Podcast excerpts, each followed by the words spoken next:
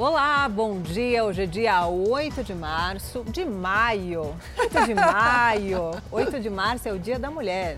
Isso, amanhã é o Dia das Mães. E amanhã é o Dia das Mães. Pronto, atualizado, seja muito bem-vindo. o Fala Brasil, edição de sábado, está começando. Um ótimo dia para você. Organização Mundial da Saúde aprova o uso emergencial de mais uma vacina contra a Covid-19. Começa hoje mais uma etapa de flexibilização no Rio, praias e bares foram liberados e em São Paulo, o comércio tem um horário estendido. E na véspera do Dia das Mães, vamos saber quando anda o movimento nas lojas. O Ministério Público Federal do Rio de Janeiro denunciou ao Superior Tribunal de Justiça a desembargadora Rosa Helena Macedo Guita por publicação ofensiva contra o presidente Bolsonaro e o Procurador-Geral da República, Augusto Aras. A charge ofensiva foi publicada em uma rede social em maio do ano passado pela desembargadora Rosa Helena Macedo Guita e mostrada em uma live do deputado federal Otone de Paula.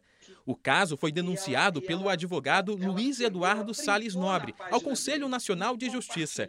Ele juntou ao processo um laudo técnico a pedido do procurador da República, Felipe Giardini, que confirmou a autenticidade da live. Ela trata da imagem da charge do presidente da República, Jair Bolsonaro, com o procurador-geral da República, Augusto Aras, o Bolsonaro segurando a gravata dele como se fosse uma coleira, como se ele fosse um cachorrinho do Bolsonaro, com mais hashtags fora genocida, fora corrupto e coisas do gênero, que não é um comportamento aceitável de um representante do judiciário. O Ministério Público Federal ofereceu a denúncia ao Superior Tribunal de Justiça. A desembargadora Rosa Helena Guita vai responder por injúria, calúnia e difamação contra o presidente Jair Bolsonaro e o procurador-geral da República, Augusto Aras. Ela ainda teria mentido em juízo ao negar a postagem, agora confirmada pelo laudo. A desembargadora é a mesma que deu ordem de prisão ao ex-prefeito do Rio, Marcelo Crivella, em dezembro do ano passado, mesmo estando de folga. 24 horas depois, a prisão preventiva se transformou em domiciliar, até ser revogada em fevereiro pelo Supremo Tribunal Federal. Para o advogado, o fato de Crivella ser notório aliado político do presidente pode ter pesado na decisão da desembargadora. Ela, sendo ferrenha opositora ao Bolsonaro, e o Bolsonaro apoiando o prefeito Crivella aqui na eleição, ela, ela viu uma maneira de, de de querer prejudicar o prefeito. Procuramos a desembargadora Rosa Helena Macedo Guita através da assessoria de comunicação do Tribunal de Justiça do Rio, mas não tivemos retorno. Uma importante ciclovia de São Paulo ganhou iluminação em LED. O trecho tem 3 quilômetros e fica localizado na Marginal Pinheiros, entre as pontes Estaiada e Cidade Jardim. O governador de São Paulo, João Dória, acompanhou a inauguração pedalando. Segundo o governo e a concessionária de energia, o sistema de luz pretende dar mais segurança para os ciclistas que utilizam a ciclovia. A iluminação em LED também é mais econômica. Os animais de Hong Kong estão deixando a região. Eles partem ao lado dos donos, muitas vezes para nunca mais voltar. Mas qual o motivo dessa fuga, hein? Você confere agora na reportagem da nossa correspondente, a Silvia Kikuchi. Os cães Moca, Rex e o gato Miu Miu mal sabem que vão partir para uma longa viagem e que nunca mais vão poder voltar para essa casa. O dono deles, Don Yip, que mora em Hong Kong, está de partida para o Reino Unido, assim como milhares de outros conterrâneos que fazem o mesmo. A ex-colônia britânica, que atravessa a maior crise política desde que passou a ser território chinês em 1977, enfrenta meses de manifestações pró-democracia.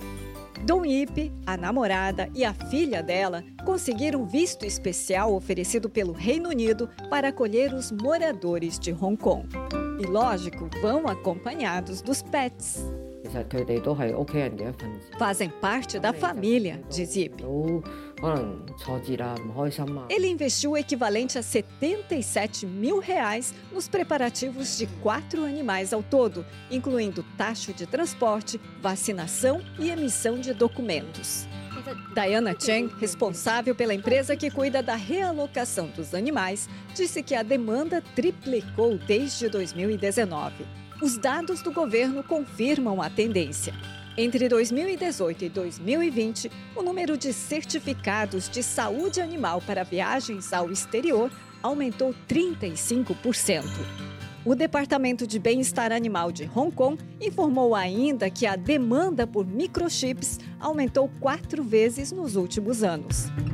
Esses dispositivos são necessários entre os animais que são levados para a maioria dos países que abriram as portas da imigração para os cidadãos de Hong Kong. As viagens são estressantes, mas é por um curto período, porque depois vão poder passar o resto da vida com os donos, diz a atendente Jane Gray. Antes do embarque, os quatro pets de Yip passam pela quarentena. Sei que vamos enfrentar muitas dificuldades no Reino Unido, mas estamos determinados, declara ele. As autoridades de Hong Kong não informam quantos moradores deixaram a região para mudar para outros países, mas estimativas do governo do Reino Unido prevêem que pelo menos 300 mil pessoas deverão chegar nos próximos cinco anos. Esses vistos especiais também foram emitidos pela Austrália e permitem que os cidadãos de Hong Kong possam trabalhar, estudar e até tirar a cidadania local. E agora vamos falar de futebol, porque o Flamengo decide hoje à noite contra o Volta Redonda uma vaga na final do Campeonato Carioca. O rubro-negro pode perder por até três gols de diferença, mesmo assim garante Tranquilo. vaga na final. Tudo graças a um certo atacante que anda iluminado.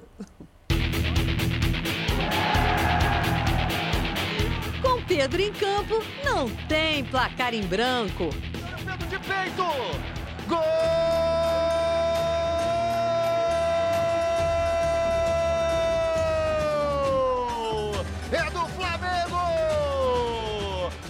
frase que virou uma espécie de mantra entre os torcedores do Flamengo tem motivo. O início de temporada do atacante é avassalador. Ele tem feito um gol a cada 50 minutos em campo. Mesmo com a concorrência de Gabigol e Bruno Henrique, Pedro é o artilheiro do Flamengo no Campeonato Carioca. Foram seis gols, metade deles marcados no primeiro jogo da semifinal. Aliás, na vitória por 3 a 0 sobre o Volta Redonda, só deu ele. Foi o primeiro hat-trick do atacante com a camisa do Flamengo. Na opinião de muita gente, Pedro ganhou a partida sozinho. Não foi sozinho, pelo contrário, né? A ajuda dos companheiros, claro, todo o grupo está é, tá fazendo um, um, belíssimo trabalho né, nesse início de temporada, tanto no Carioca quanto na Libertadores. A gente tem, tem feito bons jogos, mas esse trabalho é coletivo e, e graças a Deus eu pude também contribuir com esses, esses três gols contra o Volta Redonda. O talento do camisa 21 tem feito o torcedor cobrar do técnico Rogério Ceni uma presença maior dele entre os titulares mas o jogador prega respeito às decisões do comandante. Ah, isso aí vai ser é o Rogério Senna que define, né? Meu trabalho é voltado para estar entre os 11 e é isso que eu vou sempre trabalhar e almejar sempre na, na, minha carreira. Com Pedro titular ou não, a Record TV exibe a partir das 9 da noite deste sábado para todo o estado do Rio e mais 27 cidades do país a partida entre Flamengo e Volta Redonda. E a vantagem conseguida no primeiro jogo não ilude o artilheiro rubro-negro. É, a gente fez um bom, bom primeiro jogo, mas a gente tem que entrar concentrado, com respeito sempre ao adversário e procurar fazer o, o que a gente fez, né? Ah, e se ele fizer o que fez no primeiro jogo, haja reverência para comemorar. É, nasceu no meu primeiro jogo, meu primeiro gol, né? Como profissional, eu fiz assim para me apresentar para a torcida e para todo o Brasil. E foi um, foi um gesto que me marcou muito, um gesto que todos gostaram também. E, e desde aquele gol eu sempre fiz essa comemoração espero fazer muitas outras aí pela frente.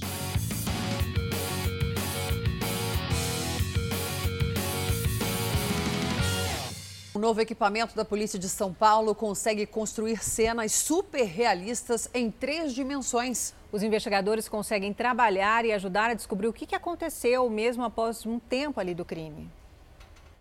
A cena de um crime em realidade virtual. É a perícia criminal em uma nova era. Aqui nós temos a simulação de um atropelamento. O equipamento está escaneando e registrando tudo o que nós vemos e até o que a gente não consegue enxergar. Se alguma coisa neste momento passar despercebida pela perícia, ou se daqui meses ou até anos durante o processo surgir alguma dúvida, toda a cena já foi perpetuada em 360 graus pelo scanner. Nessa cena escaneada, nessa nuvem, a gente consegue simular a visão do motorista, a visão do pedestre, se o pedestre tinha a visão do veículo. Reconstituição feita com base nas imagens captadas por este aparelho. É um scanner a laser. Dispara milhares de feixes ao mesmo tempo.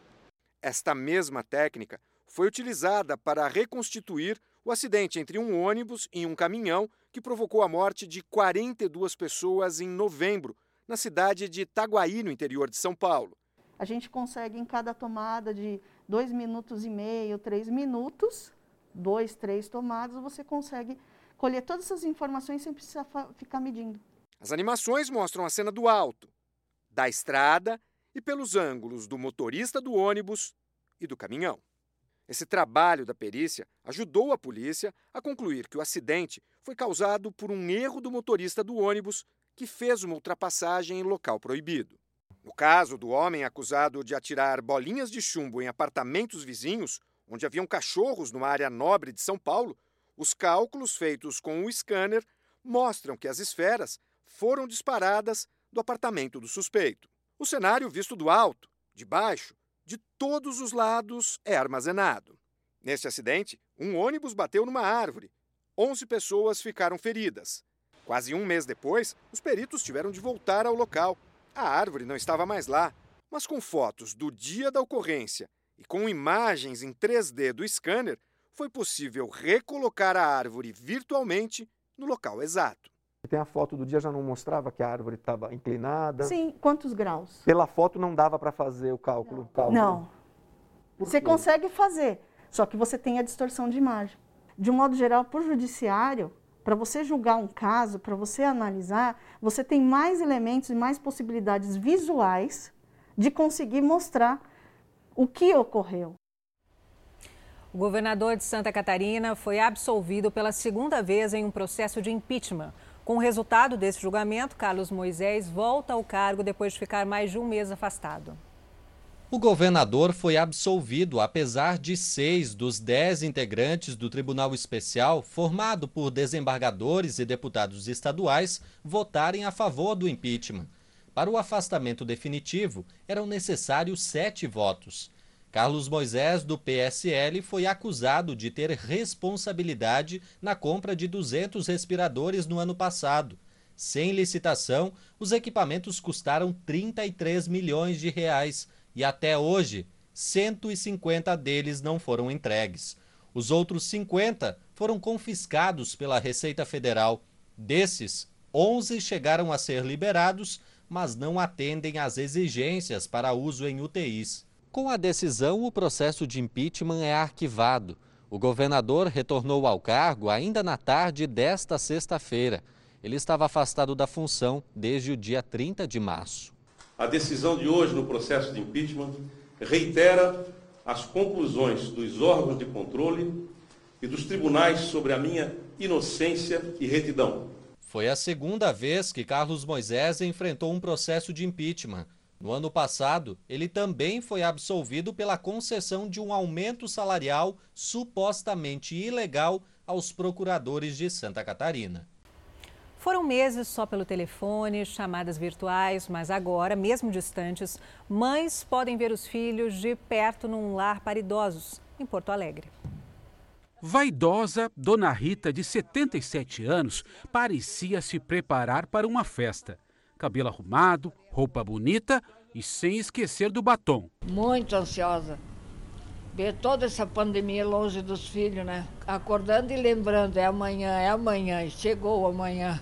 E toda essa ansiedade foi para viver este exato momento aqui, o reencontro com os filhos. Está certo que esse momento é diferente, não era o esperado, a distância, com uma divisória entre eles, sem abraços, mas repleto de amor. A última vez que Dona Rita viu o Fernando e a Flávia foi em outubro do ano passado.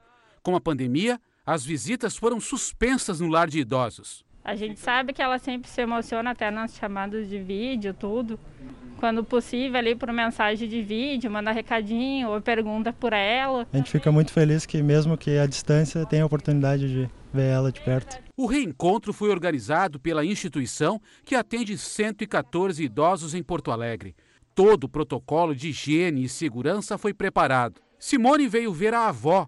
A conversa também foi com distanciamento mas cheia de emoção. E às vezes ela não entende que realmente nós não podemos pegá-la, não podemos visitar. Aí ela diz assim: ah, de repente coloca a máscara, então. Com a máscara vocês podem entrar, eu coloco a máscara, porque acho que ela vê as funcionárias de máscara, né? Essa forma é importantíssima para os nossos idosos, né? Esse contato, mesmo tendo contato físico, mas eles ver os seus familiares, especialmente isso traz uma emoção muito para eles. Ana registrou com fotos e vídeos o encontro com Dona Irene, de 82 anos, que ajudou a criá-la e também aos irmãos. Ela me criou a vida toda. Desde bebê até na faculdade, ela ia comigo no ponto de ônibus esperar o ônibus para ir para a faculdade, sabe? Para eu não ir sozinha. Ela é mais do que mamãe. Ela é mais do que mamãe. É o amor que, em tempos de pandemia, não conhece a distância. Feliz Dia, Feliz das, Dia das Mães! Obrigado, meus filhos! Ai, que amor. Amanhã é o Dia das Mães. E quem ainda não garantiu o presente, é melhor correr. É o seu caso? Corre, se mexe depois que acabar o jornal. A nossa repórter Beatriz Casadei está procurando preços baixos na região da 25 de março, um dos maiores centros de comércio popular do país, e acompanha de perto a movimentação. Beatriz, em tempos de pandemia, salário curto, desemprego, muita gente quer pagar pouco, né? Como é que está o movimento por aí hoje? Oi, Carla, bom dia para vocês. Isso mesmo, olha, eu estou aqui bem na esquina com a Ladeira Porto Geral com a 25 de março e hoje, véspera de Dia das Mães, o sábado promete. As lojas ainda estão abrindo as portas.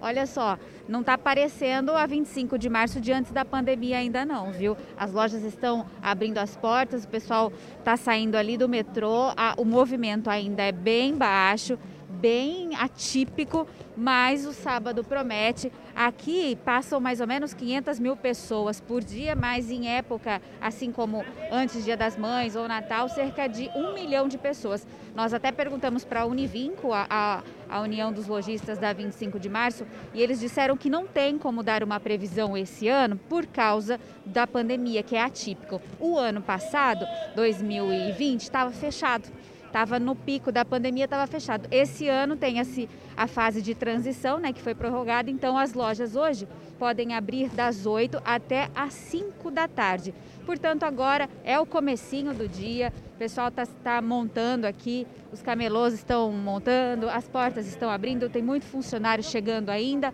mas o sábado promete e é aí a chance de comprar, quem não comprou ainda, um presente para a mamãe, um presente pouco mais barato, preço mais acessíveis, tem bastante, tem bastante oportunidade aqui e muitas é, tem bastante variedade de coisas aqui, né? Aqui é o que não falta, viu, Carla, Thalita, com vocês. Verdade. Agora 8h14, muito cedo ainda, né? O pessoal ainda chegando. O importante é levar alguma coisa para a mãe, né, Talita? É verdade. Tá tranquilo assim, claro que a pandemia também influencia. Aqui em São Paulo tá muito friozinho. Isso também faz com que as pessoas tenham um pouquinho mais de preguiça de levantar cedo, mas com certeza nós conhecemos, nós brasileiros deixamos para a última hora, né? Eu já comprei da minha mãe e da minha avó, mas é normalmente a gente deixa para a última hora. Então a gente sabe que isso aí vai aumentar muito mais de gente. Agora, Bia, na sua próxima entrada aqui ao longo do Fala Brasil, eu quero que você veja o que está sendo o presente. Ó, agora já está vindo bastante gente, porque abriram as lojas às 8 da manhã, agora são 8 e 15 O pessoal então, sai do pessoas... metrô, Thalita? É, vai o pessoal está saindo do metrô. Ali com certeza tem vendedores também e consumidores.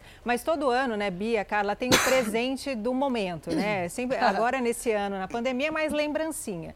Então eu quero que a Bia, ao longo aí da nossa no nosso jornal, fale pra gente, olha, o que está bombando aqui na região da 25 de março, sei lá, é o sapato, eu não sei o quê, sempre tem um presente. E para quem não conhece essa região, essa região dita moda, as pessoas vão de ônibus comprar muitos produtos para levar para sua cidade e vender. Então, explode aí na 25 e depois vai para as lojas. Então, Bia, você tem missão para hoje, tá? Tem missão, Bia. A gente volta daqui a pouquinho com você, com mais gente por aí, eu tenho certeza. E eu vi tem gente até vendendo cabelo, Bia. Ah, vende tudo. vendendo cabelo. A gente volta já já, Bia. Tem, já perguntei aqui onde vende, viu? Ah, tá querendo comprar? A Bia, mãe, mãezona também, querida. Daqui a pouquinho a gente volta, Bia. Agora tem um Olha lá, assunto mostrou, importante. mostrou. Olha isso, olha isso. Você tá Vende precisando de tudo, cabelo. né, Muita cara? gente tá perdendo os cabelos, né, com essa pandemia. Com esse nervosismo, Perdendo né? sono, perdendo tudo. Gente, fazer mas um- agora tem coisa pior do que nessa crise toda. Hum. Além de você estar sem emprego, com dinheiro curto, você comprar uma casa, que é o sonho para muita gente, né, Thalita? Casa própria. sonho da casa própria. E depois você descobre que era uma furada. Olha esse caso. Famílias de uma cidade do interior de São Paulo estão lutando para não serem despejadas de um condomínio. Bom, essas famílias foram vítimas de um golpe e construíram suas casas ali num terreno. Só que elas não sabiam que esse terreno era ilegal.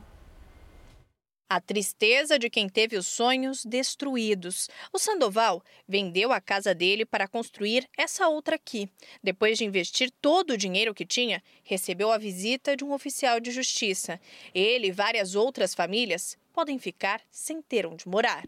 Eu tô um mês sem dormir, minha esposa estava quase em depressão. Se me tirar desse lugar hoje aqui, eu não tenho para onde ir. As famílias foram pegas de surpresa ao descobrirem que caíram num golpe. Todas essas pessoas pagaram entre 60 e 90 mil reais pelos terrenos, mas passaram de proprietários a invasores. Pessoas que trabalharam a vida inteira para investir no sonho de construir a casa própria correm o risco de terem os imóveis demolidos. Mais de 80 famílias lutam para não perder a moradia.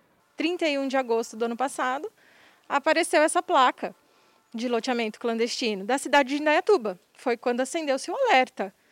Como assim? Se eu tenho um contrato de compra e venda, a matrícula das terras. A área rural foi dividida em vários lotes, o que é proibido por lei. É um parcelamento irregular de solo. É uma situação que é realmente considerada crime, é uma situação bem delicada. E se já não bastasse toda essa situação, teve lote que foi vendido para até três pessoas. Diante de tudo que está acontecendo aqui dentro, é, nós ainda somos cobrados. E algumas pessoas que pararam de pagar estão sendo ameaçadas. A Prefeitura de Indaiatuba alega que precisa do espaço para colocar em prática um projeto de captação de água que vai beneficiar vários municípios da região. Uma cadeira de rodas não impediu um homem de 24 anos de aplicar golpes milionários por todo o país. Toda a família do jovem, que é tetraplégico, participava dos crimes. O prejuízo das vítimas chega a mais de um milhão de reais. O que um pai de santo, um hacker e um jovem tetraplégico têm em comum? Segundo as autoridades do Piauí, todos eles seriam a mesma pessoa, Francisco Walisson Nunes da Silva. Há 10 anos, Branco, como é conhecido, sofreu um acidente e perdeu os movimentos do corpo do pescoço para baixo. Mas o rapaz só precisou de um celular para aplicar uma série de golpes na internet. Segundo a polícia, com uma caneta presa à boca, ele mexia no aparelho, digitava e criava falsos perfis. O suporte de madeira que era usado pelo branco, o autor desses crimes, para poder colocar o celular e ali fazer o uso do celular por meio desse suporte, uma vez que ele tem a limitação física causada por um acidente. Algumas contas ofereciam serviços, outras se passavam por clientes satisfeitos com o resultado dos trabalhos. E foi assim que o esquema fez vítimas em todo o país. Sob a cama de branco, a polícia encontrou um cofre subterrâneo, mas não havia dinheiro. Familiar dele, responsável por escavar esse buraco antes da ação policial, encontrava-se na residência, apontou que parte já havia sido gasto para algumas despesas, mas parte guardava em sua própria residência. Esses valores foram recuperados pela equipe policial e depositados em juízo. Tem também esse sítio. Vista por dentro, a casa principal é simples. Quase não tem móveis, mas está em uma área de 5 hectares, o equivalente a cinco campos de futebol, com direito à piscina e uma área destinada à construção de um tanque para a criação de peixes. Ostentação incompatível com a realidade financeira da família. Na Casa de Branco, ninguém tem renda formal. Já o rapaz é beneficiário de um programa do governo federal devido à deficiência física e recebe R$ 1.100 por mês. Depois de um ano de investigação, as autoridades concluíram que o patrimônio foi construído a partir de golpes virtuais. Na internet, Branco se passava pelo pai de santo, Paulo Roberto. Usando a foto de um desconhecido, ele se apresentava como médium em comentários de vídeos de grande repercussão em páginas sobre espiritualidade. De olho em clientes menos supersticiosos, o rapaz teria criado o perfil do hacker Branco Nunes, que oferecia serviços de invasão de perfis em redes sociais. Aqui, sem saber que falava com um policial, o golpista explica como supostamente agiria. Eu faço o grampeamento do celular pelo número. Assim, você vai ter acesso a todas as conversas enviadas e recebidas, vídeos e fotos. Depois ele combina o valor, 150 reais, pagos por meio de depósito ou transferência bancária. A vítima era bloqueada logo depois de fazer o pagamento. Entre 2017 e 2020, Branco e a família teriam movimentado quantias elevadas de dinheiro. Só a mãe dele teria recebido mais de 1 milhão e 100 mil reais em depósitos. Moreno, o irmão gêmeo do rapaz, outros 400 mil. O próprio Branco movimentou cerca de 350 mil reais nesse período. E o tio dele, José Felipe, mais 43 mil reais. Os três familiares de Branco foram presos. Para o delegado, está claro que Branco é o autor de todo o esquema. A família tinha uma participação menor, auxiliando em questões práticas, como a compra de chips de celular, empréstimo de contas bancárias e aquisição de bens. Branco assinou uma medida cautelar que o proíbe de manter contato com as vítimas ou criar novos perfis nas redes sociais. Por conta da deficiência física, ele foi liberado e segue sob os cuidados de uma tia. A mãe de Branco também foi solta para cuidar do filho, mas a investigação continua. Fica o alerta para o usuário de internet. Quanto maior a educação digital do nosso usuário, menor o risco online.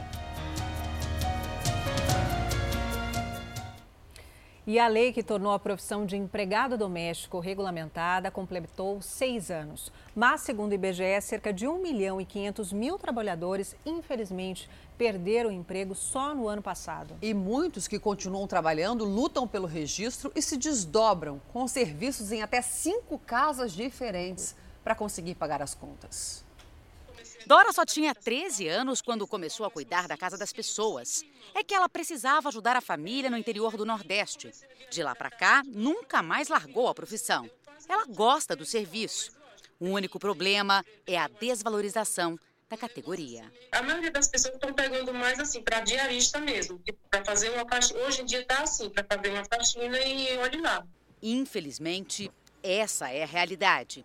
E não é só por causa da pandemia não, viu? Isso já vem bem antes. Depois que os direitos dos empregados domésticos foram regulamentados em 2015, o número de contratações com carteira assinada caiu.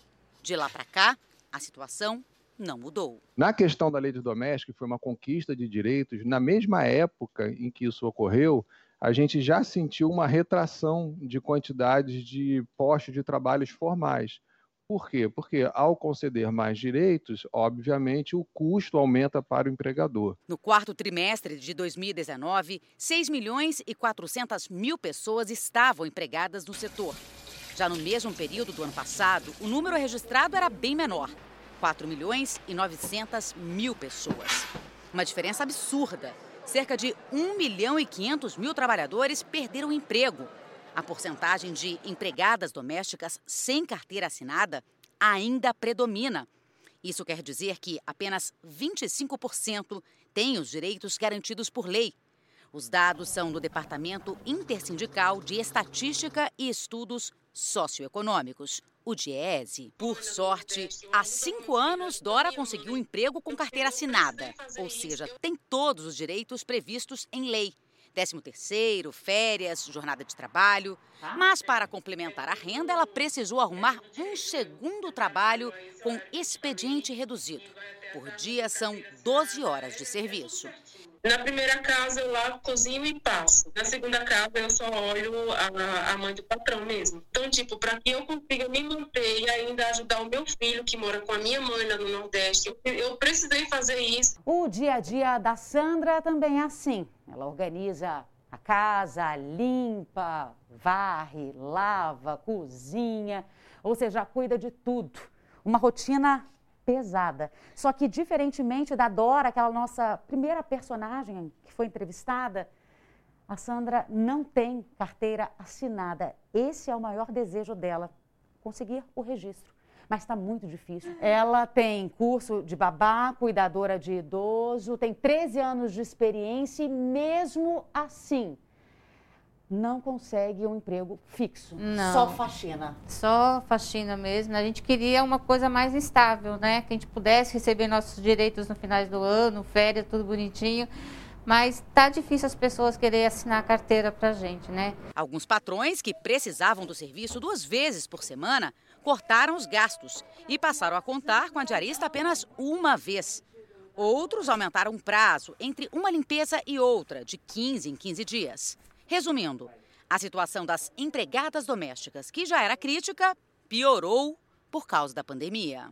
Muitas perderam, às, às, vezes até por causa dos próprios condomínios, é prédio, essas coisas assim, os condomínios não estavam deixando as pessoas entrarem. Então tá para ruim para ambos os lados, né? É, não é fácil não. E o pior é que as perspectivas não são nada animadoras. É o que então, diz a economista. O cenário ainda é bastante nebuloso porque a gente não sabe como é que também essa a questão da vacinação vai avançar e ao mesmo tempo que a gente está enxergando que em termos de mercado de trabalho a, a, a taxa de desemprego está bastante alta ainda, né, acima de é, 16% para as mulheres. Apesar do cenário nada favorável, Sandra tem esperança de dias melhores. Vai dar certo se Deus quiser. Um paraíso brasileiro cercado de natureza, cachoeiras belíssimas, chegava a receber 100 mil pessoas no Maranhão. Durante quase toda a pandemia, claro, ficou fechado. E agora, a volta dos turistas traz a esperança para os hotéis e as empresas ali da região. Carolina é o nome oficial, mas aqui ela é conhecida como Paraíso das Águas.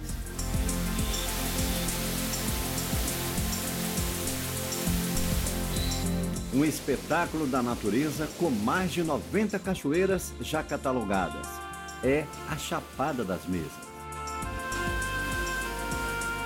A cidade no sul do Maranhão, a mais de 800 quilômetros da capital São Luís, é um dos mais importantes polos turísticos do estado. Antes da pandemia, recebia cerca de 100 mil visitantes por ano. Mas o exuberante destino ficou fechado para turistas entre março e outubro do ano passado, causando uma crise no setor de hotelaria e empresas de passeio. Agora, a economia da cidade tenta retomar aos poucos.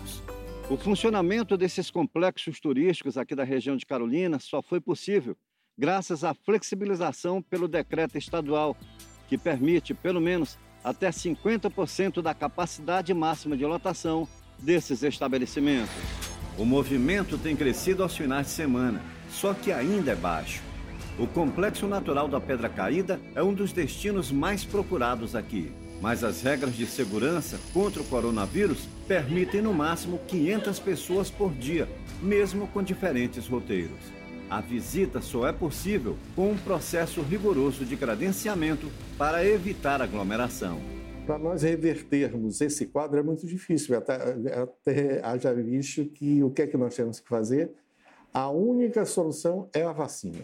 Vacina, vacina e vacina. Porque com a vacina, com certeza, como está sendo criado na Europa e nos Estados Unidos, está sendo criado um passaporte de vacinas. Com esse passaporte que atesta que você foi vacinado, você consegue viajar entre países dentro da Europa. Ainda deve levar um tempo para que o movimento volte a ser como antes. Mas seja quando for, a natureza vai estar de braços abertos para receber quem decidir chegar.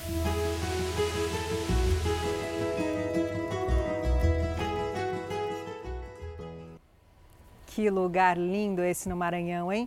Vamos aproveitar e viajar mais um pouquinho? Agora são 8 horas e 31 minutos pelo horário de Brasília. Você que está acordando, se na sua cidade está frio aqui como São Paulo, deve estar tá naquela preguiça de mantinha. Se também calor, não tem problema, seja muito bem-vindo, acorde com a gente, tome seu café da manhã, seja café, suco, chá, o importante é você se informar e tomar o café com a gente, combinado? Vamos viajar? A gente começa por uma região que também é linda, lá no interior da Bahia, Itacaré. Quem tem as informações para a gente é a nossa repórter a Camila Moraes. Camila, um ótimo dia para você. Onde você está e qual é a previsão do tempo para esse fim de semana? Oi, bom dia para você, para todos que estão acompanhando o Fala Brasil. Com certeza nossa região é linda demais.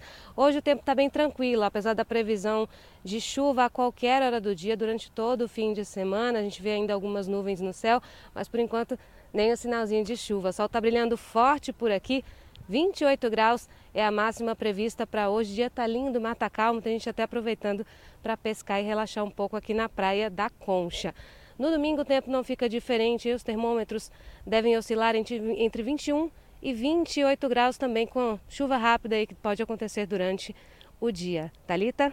Obrigada, Camila. Tem gente ali tranquilo, passeando, movimento tranquilo em Itacaré. Obrigada pelas suas informações e a gente continua viajando aqui no Fala Brasil. Vamos para BH, Belo Horizonte, com o nosso repórter que já está aqui, a Raquel Rocha. Raquel, um ótimo dia para você. Qual que é a previsão para esse fim de semana? Pelo jeito tá sol aí em BH? Oi, Thalita, bom dia para você, bom dia para quem nos acompanha. Olha só, a previsão é de temperaturas mais amenas no início do dia e calor à tarde. Nesse momento, os termômetros marcam 19 graus, mas aqui na sombra venta e faz aquele friozinho, viu? Dá para dá arrepiar. Agora, o céu maravilhoso aqui de Belo Horizonte, sem nenhuma nuvem. Hoje é o primeiro dia de flexibilização com relação à abertura de clubes, ampliação de horário de bares e restaurantes. Amanhã, domingo, os bares e restaurantes não abrem, ficam fechados, então as pessoas elas vão aproveitar o Dia das Mães mais em casa, fazendo aquela chamada de vídeo, mandando aquela mensagem e com temperaturas também bem amenas. Mínima de 15 graus, máxima de 27 na capital mineira, sem nenhuma previsão de chuva. E a gente aproveita para desejar um feliz Dia das Mães para todas as mamães desse Brasil que lutam todos os dias para levar o sustento para casa. E aproveito também para desejar um feliz Dia das Mães para as minhas colegas Talita e Carla, que são um exemplo de mãe aí para mim. Ah, obrigada, Raquel. Você que é mãezona também. Parabéns pelo Dia das Mães, Carla também, mas acho que é isso que a Raquel falou, né, Carla? É uma missão que nós temos, é uma missão difícil, né, de educar, colocar o filho ali na linha, de participar de tudo, mas é uma missão muito nobre, né? É, Thalita, eu tô aqui emocionada e pensando, né? Mais ainda na pandemia. Quanto a gente está sofrendo, as mães que têm filhos grandes em casa, sem poder estudar e ir para a escola, muitos já com um pouquinho de depressão, ansiedade, mães que têm filhos pequenos, como você, bebezinho. Aí a gente vê um ataque à creche, né? Graças a Deus o bebezinho sobreviveu. Aí a gente pensa, poxa, poderia ser o meu. São tempos tão difíceis, mas a gente está sempre lá, né? Com as asinhas abertas e os pintinhos debaixo da asa para proteger. Amanhã é nosso dia, hein? É isso aí. Você que nos assiste é mamãe já se sinta abraçada e um feliz Dia das Mães para você.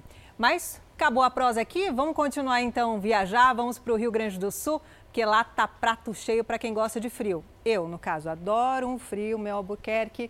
Mel, bom dia para você. As temperaturas despencaram por aí essa semana, né? Parece que pelo seu agasalho, né, que para você é normal, mas a gente já sente o frio. Conta pra gente como é que tá a temperatura aí, foi abaixo do zero, porque para vocês é difícil, mas a gente como turista adora um abaixo de zero, né? E aí, Talita, bom dia para ti, para Carla e para os amigos do Fala Brasil. Vocês adoram, né? A gente está acostumado, claro. Essa semana ainda não teve temperatura abaixo de zero. A gente teve aí 3 graus, 5 graus na região da Serra, que é sempre mais fria. Pelo meu look aqui, vocês já viram que hoje também tá gelado. Tem até ó, apeluciadinho aqui o negócio, porque não tá fácil mesmo. O sol ainda não apareceu. A gente está com 10 graus agora. Mas a boa notícia é a seguinte: a gente vai ter tempo firme no Rio Grande do Sul durante todo o final de semana. O que, que acontece? Tem uma massa de ar polar no estado e ela vai permanecer pelo menos até a quinta-feira da próxima semana. Então, para o povo que gosta de frio, vai poder curtir aí até a quinta-feira. Depois tudo começa a mudar, lógico. Mas até quinta-feira ficamos com essa massa de ar polar, esse tempo seco, esse tempo firme, porque daí também, né? Frio e chuva ninguém merece. Pelo menos a gente está com esse solzinho e aí quando ele aparece ele dá aquela esquentadinha. Hoje a gente tem uma temperatura que não vai passar de 21 graus, mas com o sol fica um pouquinho mais confortável, dá aquele calorzinho. Amanhã, dia das mães, domingo, aumenta um pouquinho a temperatura. A gente amanhece com 10 graus e aí vai para 23. Mas mesmo assim, é frio. A gente com 23 graus está acostumado, não fica com casacão assim. Mas agora ainda de manhã cedo, tem que colocar agasalho sim. A gente estava até olhando as pessoas caminhando aqui na rua. Tem gente que já colocou touca, tem gente que já colocou luva, inclusive meu auxiliar aqui, vou denunciar. O Will nem parece que é gaúcho, entendeu? Já está de luva em pleno maio. Agora ele disse: não, não, tô tirando aqui já. Mas já colocou luva porque realmente a mão fica gelada, tem um ar gelado que sobe aqui. Mas assim que o sol aparecer, dá aquela esquentadinha e dá um conforto. E sem previsão de chuva, que é o melhor. E aí a gente segue acompanhando, porque até quinta-feira ficamos no friozinho mesmo aqui do Rio Grande do Sul, Talita. O Mel, gostei da expressão. Frio e chuva ninguém merece. Eu também sou dessa. Eu gosto de frio, mas nada de chuva. A gente gosta de frio com um solzinho, né? Que foi aquele dia lindo, maravilhoso. Obrigada pelas suas informações. Agora, Carla, a Mel falou, né, que o cinegrafista colocou luva, né? Eles já estão acostumados. Agora, a gente, quando vai para o frio, não é? Leva touca, luva, cachecol e nem tá tão frio, a gente quer usar o look do frio ali, que a gente não está acostumado, né? Dura sair de casa, né? Dá uma preguiça. Ah, sai de manga. Agora, né? 8h37 da manhã, fica aí no friozinho com a gente, tá bom? Ou no calorzinho, dependendo de onde você está no Brasil, tá bom? Fica com a gente, por favor. Pode ser, look do dia manta. Joga a manta, pronto, Fica tá tudo com a ótimo. gente. Gostamos de frio? Gostamos de frio, mas amamos também o Nordeste, então vamos para lá. Natal, que sempre faz sucesso aqui no Fala Brasil. Natal, Rio Grande do Norte, com a nossa Mara Godeiro, que é quase uma colunista aqui do Fala Brasil, edição de sábado. Mara, um ótimo dia para você. Como é que tá esse sabadão nessa cidade linda? Oi, Ca... Oi, Carla. Bom dia, Talita. Bom dia, Carla. Bom dia a todos que acompanham o Fala Brasil. Dia de sol aqui na capital potiguar. Na realidade, nós estamos na Grande Natal, no município de Extremóis.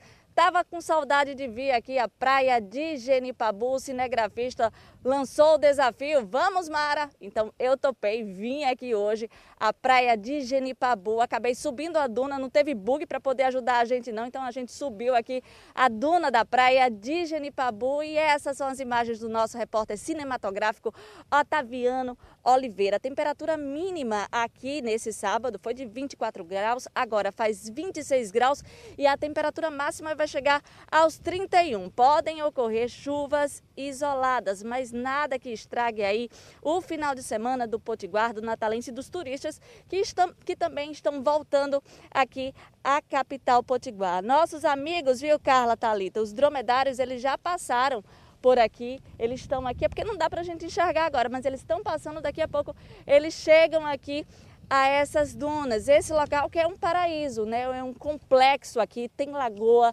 tem praia, tem as dunas, né? E também é uma área de preservação ambiental. No domingo, a temperatura mínima chega aos 24 graus e a temperatura máxima chega aos 30. O interessante é que a gente está aqui, a gente vê o litoral norte aqui do Rio Grande do Norte. Tem três praias aqui que a gente consegue ver.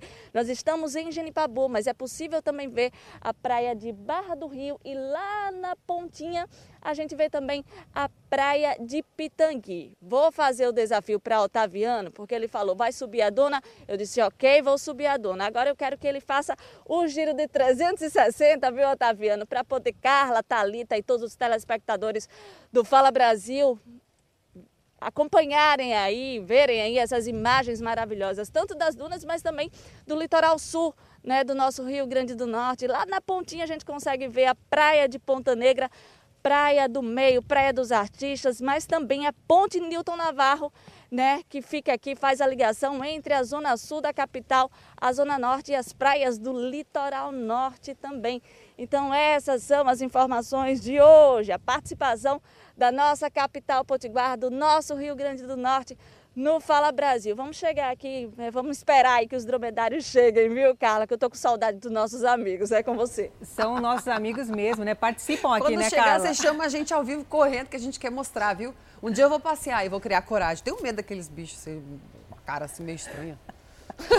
Para quem não conhece, né, Genipabu, acho que é bom a gente falar, né, Mara? É uma das praias mais famosas aí de Natal, que tem os passeios de dromedário, mas tem também os passeios de bug. E aí o rapaz do bug fala assim para você: com emoção ou sem emoção? Eu, eu falei com emoção, com medo, mas falei com emoção. A maioria prefere com emoção, não é isso, Mara? Ah, eu me arrependo, que eu sou medrosa. Mas falei, falei, vamos nessa, pois é, com a emoção. maioria das pessoas realmente prefere com emoção. A maioria das pessoas prefere realmente, viu, Thalita, com emoção. Hoje a nossa equipe veio na coxa mesmo, viu? Subiu aqui essas dunas a pé. Hoje não tinha nenhum bug que pudesse auxiliar aqui a gente, a gente subiu. Mas se aparecer aqui, se a gente tiver ainda como entrar ao vivo no Fala Brasil, a gente entra novamente e com emoção, viu? Levar aí o povo brasileiro para se emocionar nas dunas aqui do litoral potiguar, tá? Ou Pode dependendo chamar. do passeio de dromedário, quem sabe, viu? Combinadíssimo. Passou um bug, passou um dromedário, fala, Thalita, Carla, quero entrar aí, a gente ama Natal, a gente chama você. Combinado, Mara, obrigada pelas suas informações. Continuamos no nosso Nordeste amado, vamos para Salvador. Tchau, tchau. Quem está já aqui, aqui é rápido. O Mara saiu, já entrou a Tainá. Reis, Tainá, um ótimo dia para você. Conte pra gente como é que vai ficar sabadão, domingo por aí. Pelo jeito tá bonito, né?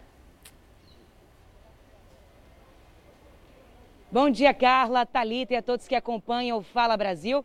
Olha só, a previsão é essa: teremos sol, alternando com chuva em forma de pancada rápida e isolada. A temperatura mínima registrada por aqui foi de 23 graus e a máxima chegará aos 30.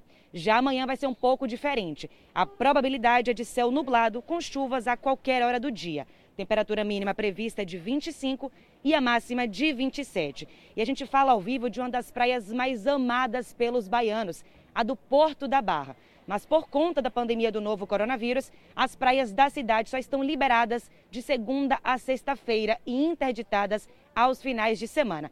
Essa especificamente, a do Porto da Barra, só funciona de terça a sexta por conta da movimentação que é sempre muito intensa por aqui. Mas como vocês podem perceber, muitas pessoas seguem descumprindo os protocolos e medidas sanitárias no combate ao novo coronavírus e frequentando as praias, mesmo com os decretos. Volto com você, Carla.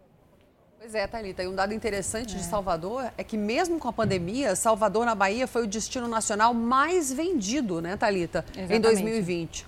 Só o Nordeste recebeu aí cerca de 2 milhões de turistas, o que representa 70% das vendas aqui do Brasil, né? Nordeste sempre é o mais o queridinho, vamos dizer assim, dos brasileiros. E durante a pandemia, o brasileiro conheceu muito Brasil, viajou aqui internamente, né? Ajudou o turismo interno. Vamos acompanhar. Não é difícil entender o motivo. A explicação está na ponta da língua de qualquer turista. Paisagem mesmo, o clima, a cidade é. O ponto turístico, né? Muito bonito. Eu gosto daqui. Salvador, falando de forma pessoal, né, para mim é uma renovação. Né, eu venho para cá mesmo para descanso e tal, fujo meio que da curva, né? Saio do interior para descansar na capital. Segundo o anuário das operadoras de viagem, Salvador foi o destino mais vendido no país em todo o ano passado. Por causa da pandemia, 96% das viagens foram nacionais, pois se mostraram uma alternativa mais econômica para quem não abriu mão das férias. Em números absolutos, foram 3 milhões e 300 mil turistas viajando de um ponto a outro do Brasil. 2 milhões deles desembarcaram aqui no Nordeste. Salvador ficou na primeira posição do ranking. Maceió e Natal juntas ocuparam o segundo lugar. O ticket médio desses visitantes diminuiu um pouco, mas ficou em quase 980 reais. Este hotel, em um dos endereços mais caros de Salvador, apostou em descontos e promoções para atrair os turistas, mesmo com as restrições impostas pela pandemia. Com a adequação dos protocolos de segurança, ah, conseguimos ah, angariar turistas eh, regionais e houve um sensível aumento nos meses de outubro, novembro e dezembro de 2020. E um vulcão entrou em erupção na ilha de Sumatra, na Indonésia. A nuvem de fumaça chegou a 2.800 metros de altura e pôde ser vista de longe nesta sexta-feira. A ilha fica no norte do país asiático. A erupção durou cerca de seis minutos. O vulcão Sinabung ficou adormecido por cerca de 400 anos, até entrar em atividade em 2010. À medida em que a vacinação avança, a vida vai voltando ao normal nos Estados Unidos. Cidades como Nova York e Miami já se preparam para retomar totalmente as atividades. Está cada vez mais fácil ver gente assim pelas ruas do país, sem máscara e sorrindo. É muito animador, estamos voltando à vida a que estávamos acostumados, diz esse americano. O sentimento de esperança vem acompanhado de números otimistas na batalha contra o coronavírus. Hoje, mais da metade dos adultos que vivem nos Estados Unidos já recebeu ao menos uma dose de vacina. Outros 108 milhões estão totalmente imunizados. E se de um lado aumenta o ritmo da vacinação em massa, do outro caem os números da Covid. Hoje o país tem em média 49 mil novos casos diários, o menor número em sete meses. A quantidade de mortes também caiu para cerca de 700, bem abaixo do pico de mais de 3 mil registrado em janeiro. Com a sensação de que o país está finalmente superando a pandemia, cidades como Nova York e Chicago anunciaram que irão reabrir totalmente nas próximas semanas. Fontes ligadas à Casa Branca dizem que daqui a um mês o governo federal pretende atualizar as restrições de viagem, indicando que o turismo também deve ser retomado em breve. E a Covid-19 faz vítimas cada vez mais jovens no Brasil, segundo a Fiocruz. Um novo boletim da Fundação apontou que a idade média de internados caiu para 57 anos. O Ministério da Saúde lançou uma pesquisa para mapear a evolução e o comportamento do coronavírus no nosso país.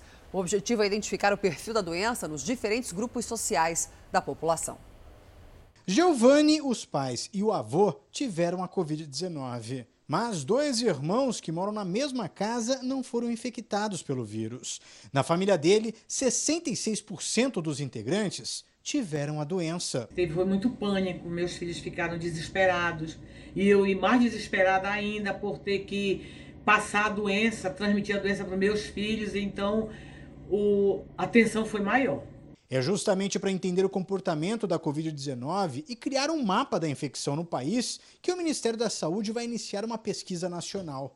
A intenção é testar 211 mil pessoas para identificar a presença de anticorpos do coronavírus produzidos pela doença ou pela vacina. O levantamento também deve apontar qual a prevalência de Covid-19 nos diferentes grupos e regiões do país e assim permitir cálculos mais precisos de disseminação e gravidade da doença.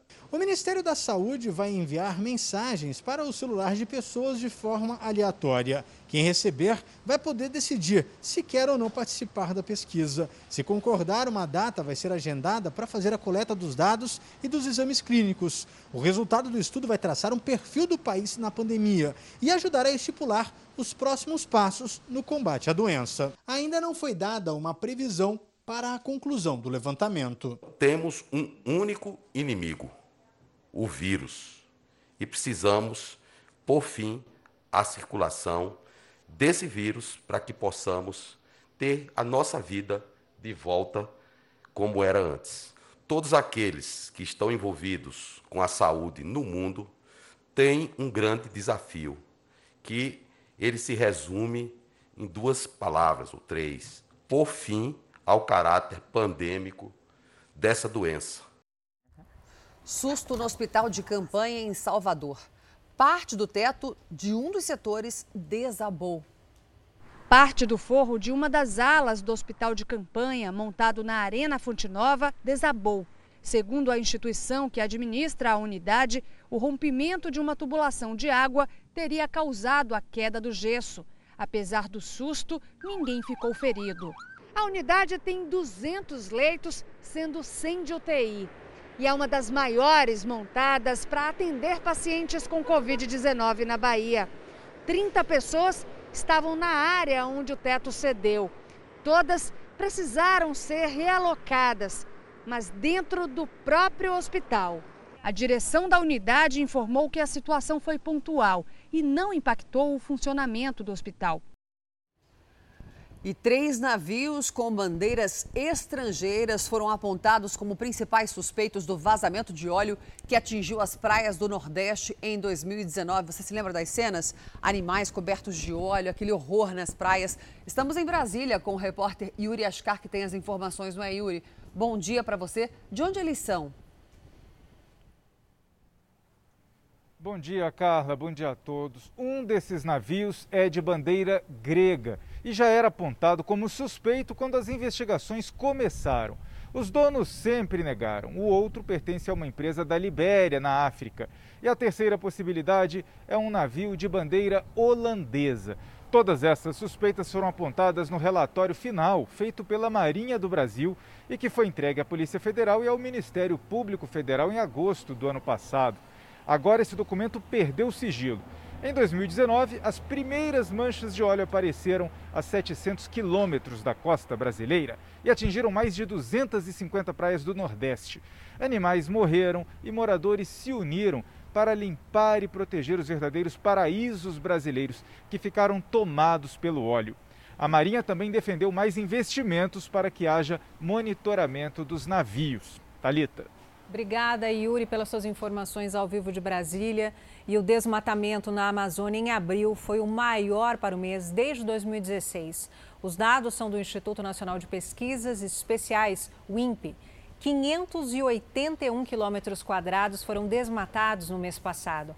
A área é equivalente ao tamanho da cidade de Limeira, no interior de São Paulo.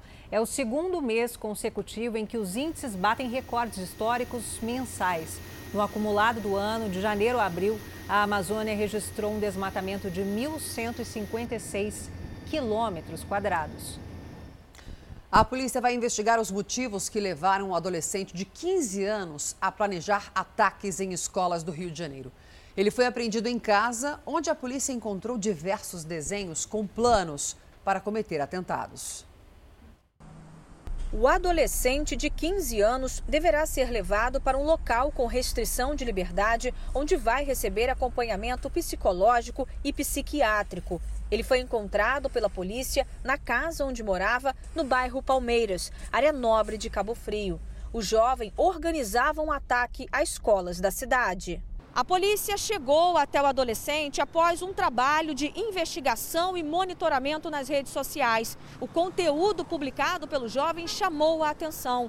As postagens tinham fortes indícios de que um ataque estava sendo planejado. Nós encontramos um jovem no, no, seu, no, seu, no seu quarto e lá nós encontramos diversos materiais é, que eram os mesmos, post, os mesmos materiais que ele mencionou na postagem consistente em pregos, é, garrafas de vidro, todo material para fazer é, coquetéis molotov e alguns explosivos, um martelo e material eletrônico, um notebook, um laptop e um, um celular, um smartphone. Na delegacia, o jovem confessou a intenção de atacar as escolas. Ele foi indiciado pela Polícia Civil pelo crime de terrorismo. Ele é, afirmou de forma bastante é, tranquila que ele iria cometer esses atentados aqui na cidade de Cabo Frio e, e buscar ceifar o máximo de vidas possível. E essa semana um caso chocou e entristeceu o Brasil. O ataque àquela creche em Santa Catarina, que deixou cinco mortos. O bebê de um ano e oito meses esse menininho que a gente foi ver na foto, ele foi socorrido e ainda bem. Ele está passando bem, está se recuperando bem. Ele deixou a UTI de um hospital de Chapecó. O bebê teve os pulmões perfurados. O autor que a gente vê na imagem desse ataque, o Fabiano Kipper, de 18 anos, passou por três cirurgias e segue internado na UTI. Ele se feriu ao tentar tirar a própria vida. Fabiano deve ser transferido para a enfermaria nos próximos dias. A polícia espera a alta médica para ouvir o depoimento dele, aquela imagem daquela criancinha com o olho ali ensanguentado, não tem uma pessoa que não, que não corte. Lembrando que o pai, tá, gente, é que divulgou essa, essa imagem. Se a gente sofre de ver essa imagem, imagine o pai. É, não dá para entender até agora, né? O que leva uma pessoa a entrar armada, matar duas mulheres e três crianças dentro de uma creche? O que leva uma pessoa a ter um surto psicótico desse jeito? Você vai ver agora. Esse é o assunto de hoje do quadro Mistérios da Mente Humana, com Isaac Efraim.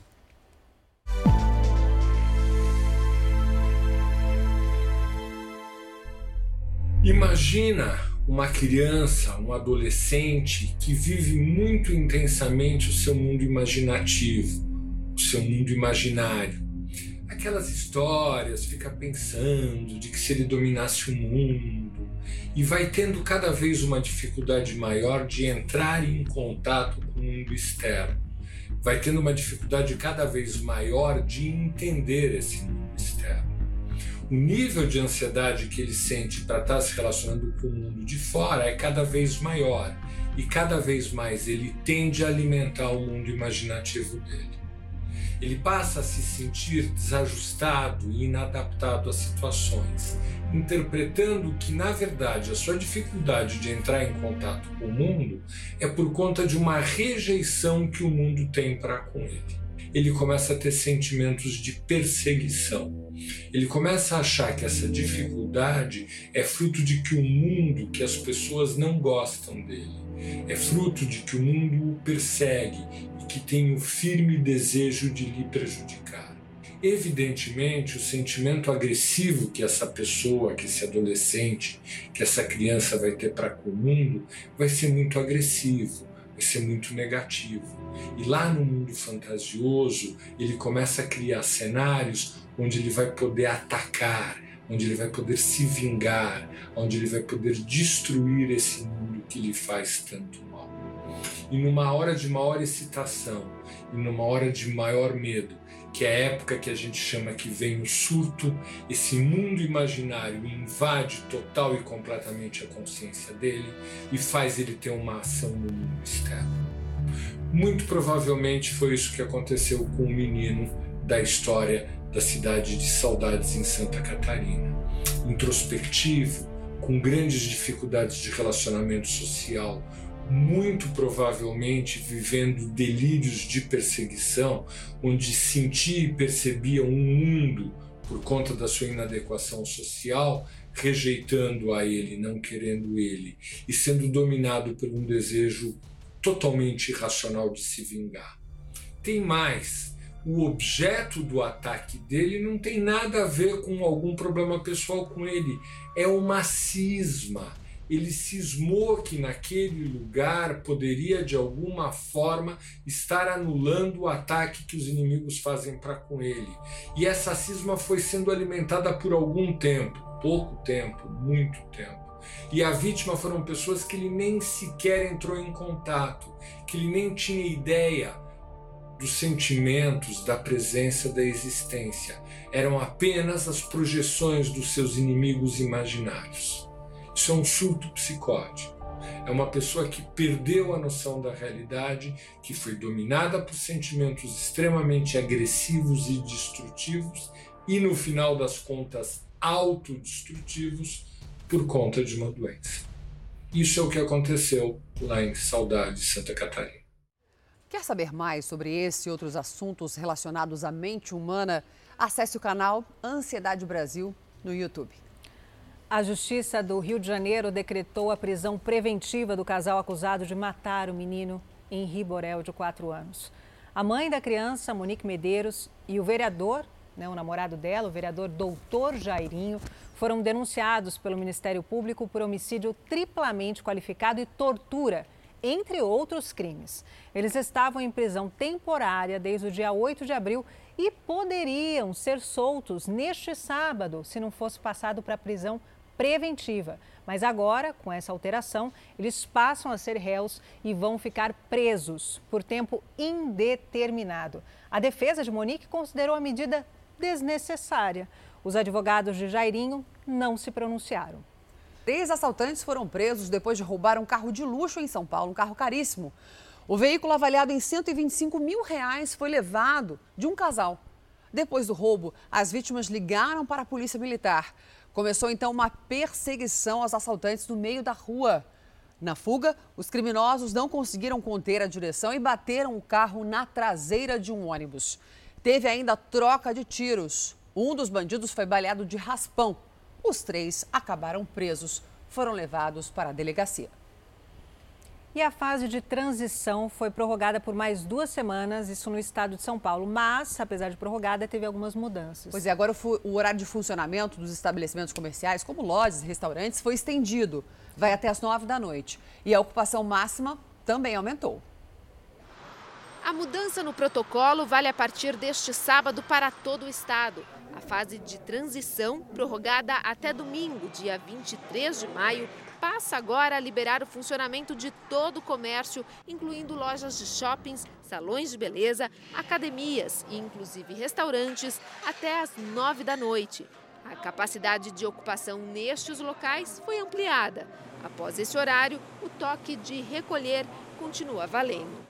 A medida foi bem recebida pela Associação de Bares e Restaurantes, mas ela esperava que os horários e o limite de público fossem ainda mais ampliados para conseguir atender ao movimento do Dia das Mães. Nós esperávamos, no mínimo, fosse para 40%. O nosso pedido tem sido é, com insistência em 60%, e o limite de horário é, tem sido 10 horas da noite, para que a casa consiga encerrar 11 horas. Atualmente, três dos principais índices de controle da pandemia no estado, mortes, internações e números de casos, estão em queda. Já a taxa de ocupação de leitos de UTI permanece no mesmo patamar. Com o avanço da vacinação, o governo decidiu afrouxar algumas medidas. Nós não acreditamos que esses indicadores estejam apontando a uma tendência de uma terceira onda. O cronograma de vacinação também foi ampliado. 865 mil pessoas com deficiência permanente ou com comorbidades entre 50 e 54 anos serão vacinadas a partir de sexta-feira que vem em todo o estado. Ao mesmo tempo, esperando que, esta, que o aumento na velocidade da imunização nos traga, nas próximas semanas, já um resultado que nós encontramos já em, nas, fases, eh, nas faixas etárias mais elevadas. No final da tarde, o governador João Dória, que tem 63 anos, tomou a primeira dose. A vacina foi a Coronavac. Agora são 9 horas e 5 minutos. Bom dia a você que chega agora ao Fala Brasil, edição de sábado especial. Um beijo para você. Amanhã é domingo, dia das mães. Já comprou seu presente? Não? Como assim? Meio-dia, levanta do sofá e vai comprar. Vamos ver como é que está a movimentação no comércio de rua de São Paulo, na véspera do Dia das Mães. Onde que é o lugar mais barato daqui? 25 de março. E a gente está lá com a Beatriz Casadei, no centro da capital paulista. Beatriz, voltamos com você. Nossa, já duplicou o número de pessoas aí, né? A gente entrou mais cedo no começo do jornal. Muita gente aí chegando para fazer compras? Bastante gente, viu, Carla? Ainda está longe de ser a 25 que a gente conhece. Eu estou na ladeira Porto Geral, que isso aqui, ó, ficava tomado. Mesmo a rua ficava tomada de gente. Ainda o movimento está bem abaixo para os vendedores. Eles falaram que estava esperando muito mais, justamente por ser véspera de Dia das Mães. É, o problema aqui também é que muita gente está sem máscara, viu, meninas? Isso, é, infelizmente, acontece. Bastante gente sem máscara. Mas enfim, o movimento ainda tá, é esperado lá para umas 10, 11 horas. Eu vou mostrar, tem bastante variedade aqui para dar de presente para Dia das Mães. Eu conversei com algumas pessoas inclusive vieram com as mamães. As mamães vieram aqui para escolher os presentes e elas me disseram que a preferência ainda é bijuteria, que tem bastante, olha só, para todo tipo de mamãe, moderna, mais mais tradicional é, bijuteria e também é, capinhas de celular, sabe acessórios para celular e bolsa. Então, são acessórios. Aqui tem de tudo, bolsa e tem bastante coisa para o inverno também. Cachecol, tem lenço, chapéu.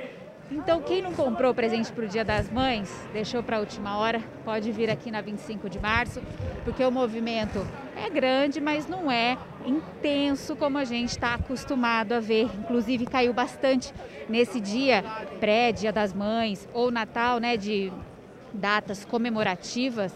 Costumavam passar aqui cerca de um milhão de pessoas e hoje está é, tá bem abaixo disso, mas está esperado um movimento maior lá pelas 10, 11 horas da noite. As lojas vão ficar abertas, algumas lojas vão ficar abertas até as 2 da tarde, outras vão estender um pouquinho até às 5.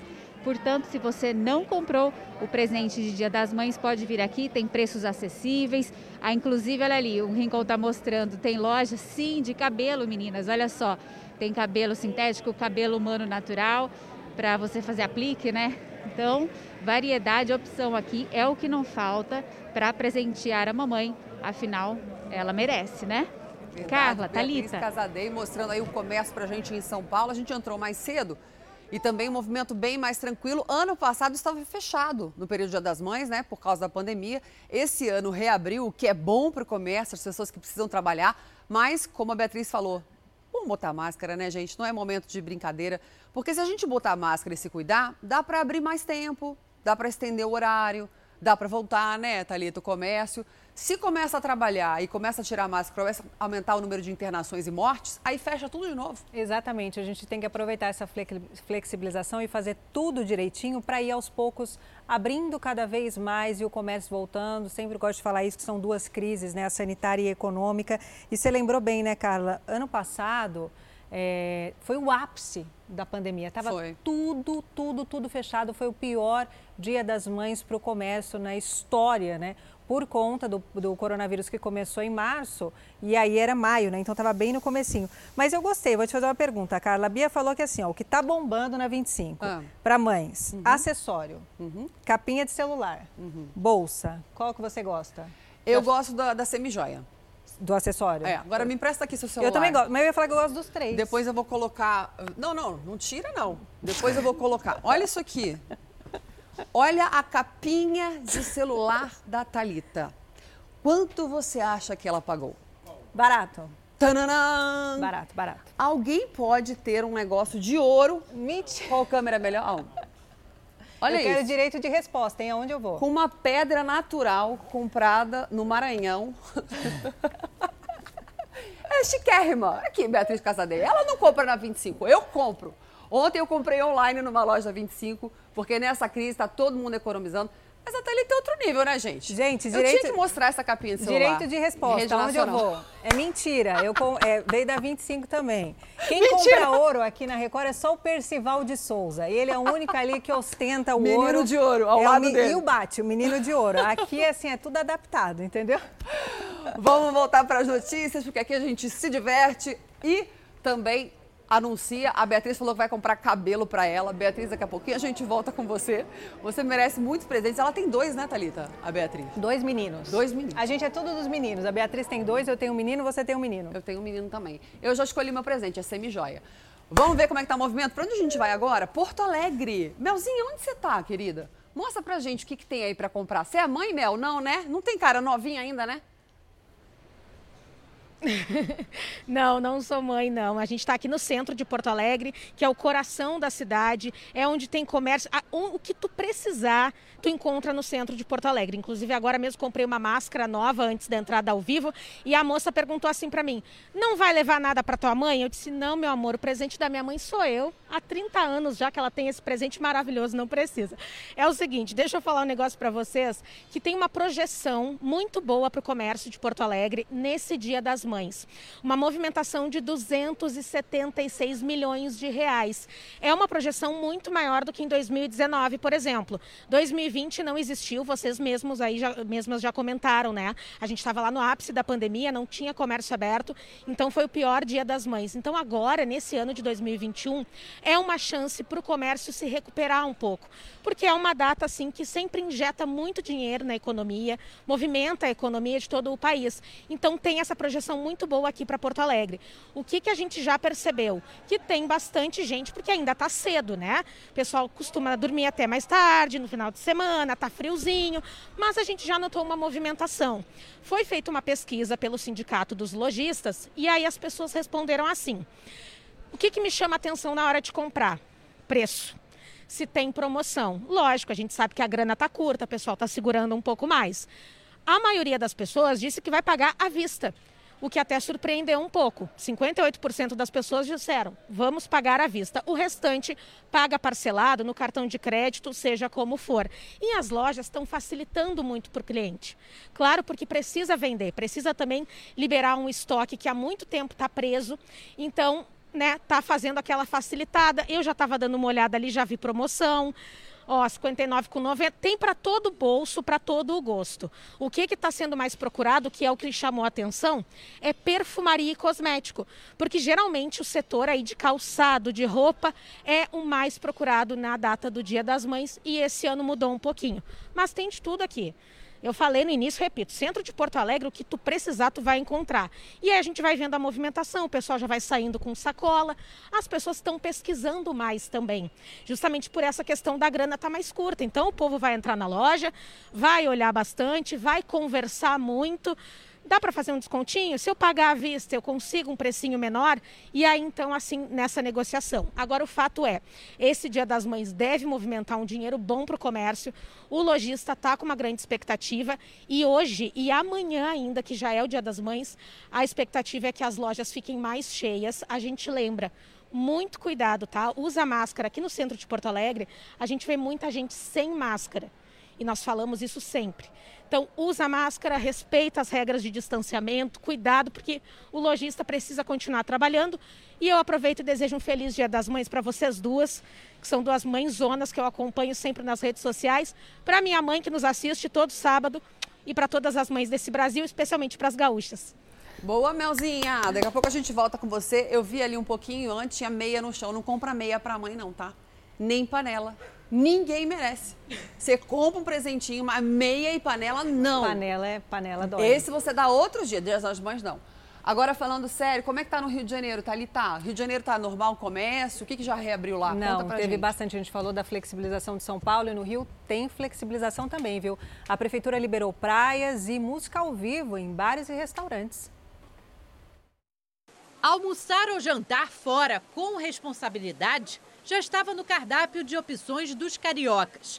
Agora, com o novo decreto da prefeitura, a comida pode estar acompanhada de música ao vivo até às 11 da noite. E os estabelecimentos não têm hora mais para fechar. Mas todos os clientes têm que estar sentados e respeitando o limite de oito pessoas por mesa. Entre desconhecidos, o distanciamento mínimo é de dois metros. É, distanciamento, entender também que nem todas as mesas podem ser ocupadas. Eu, o pessoal não entende, chega, vê uma mesa vazia, eu quero entrar, realmente tem que ter o distanciamento, esperar um pouco, ter uma fila de espera, usar máscara. O pessoal senta, quando levantar o banheiro, usar máscara também. A flexibilização inclui praias, parques e cachoeiras que estão liberados todos os dias, inclusive aos fins de semana assim como a presença de ambulantes nas areias da Orla Carioca. Os carros podem voltar a estacionar na região. Casas de espetáculo podem abrir, mas com 40% da capacidade. As academias estão com aulas coletivas liberadas, somente com um indivíduo a cada 4 metros quadrados. E as áreas de lazer no Leblon e em Copacabana podem reabrir aos domingos. O decreto entra em vigor em meio ao atraso da vacinação na capital fluminense e ao recorde do número de casos de Covid registrados em um único dia. Mas em entrevista coletiva, o prefeito do Rio disse que a cidade vive um momento melhor da pandemia e, por isso, flexibilizou as medidas. Não houve ontem, de fato, um recorde de casos. Esse recorde de casos, na verdade, é um registro recorde, mas ele foi distribuído ao longo dos dias que aconteceram. Os números nos mostram uma queda de casos, uma queda, graças a Deus, de óbito, uma queda de números da urgência e emergência. Neste novo decreto, com validade até 20 de maio, seguem proibidas a abertura de boates, rodas de samba e ônibus fretados. Apesar da flexibilização de algumas medidas, o prefeito destaca que a hora ainda não é de liberdade total. Vivemos um momento melhor porque uma parte importante dos cariocas colaborou ao longo das últimas semanas. Então vamos continuar colaborando, porque não tem liberou geral. É isso, vamos continuar colaborando. Assim a gente vai evoluindo, evoluindo das fases, né? Vamos direto para o Rio de Janeiro para saber como é que está o movimento nas praias do Rio de Janeiro, né? Que começou agora, está liberada. Quem está lá é Paloma Poeta.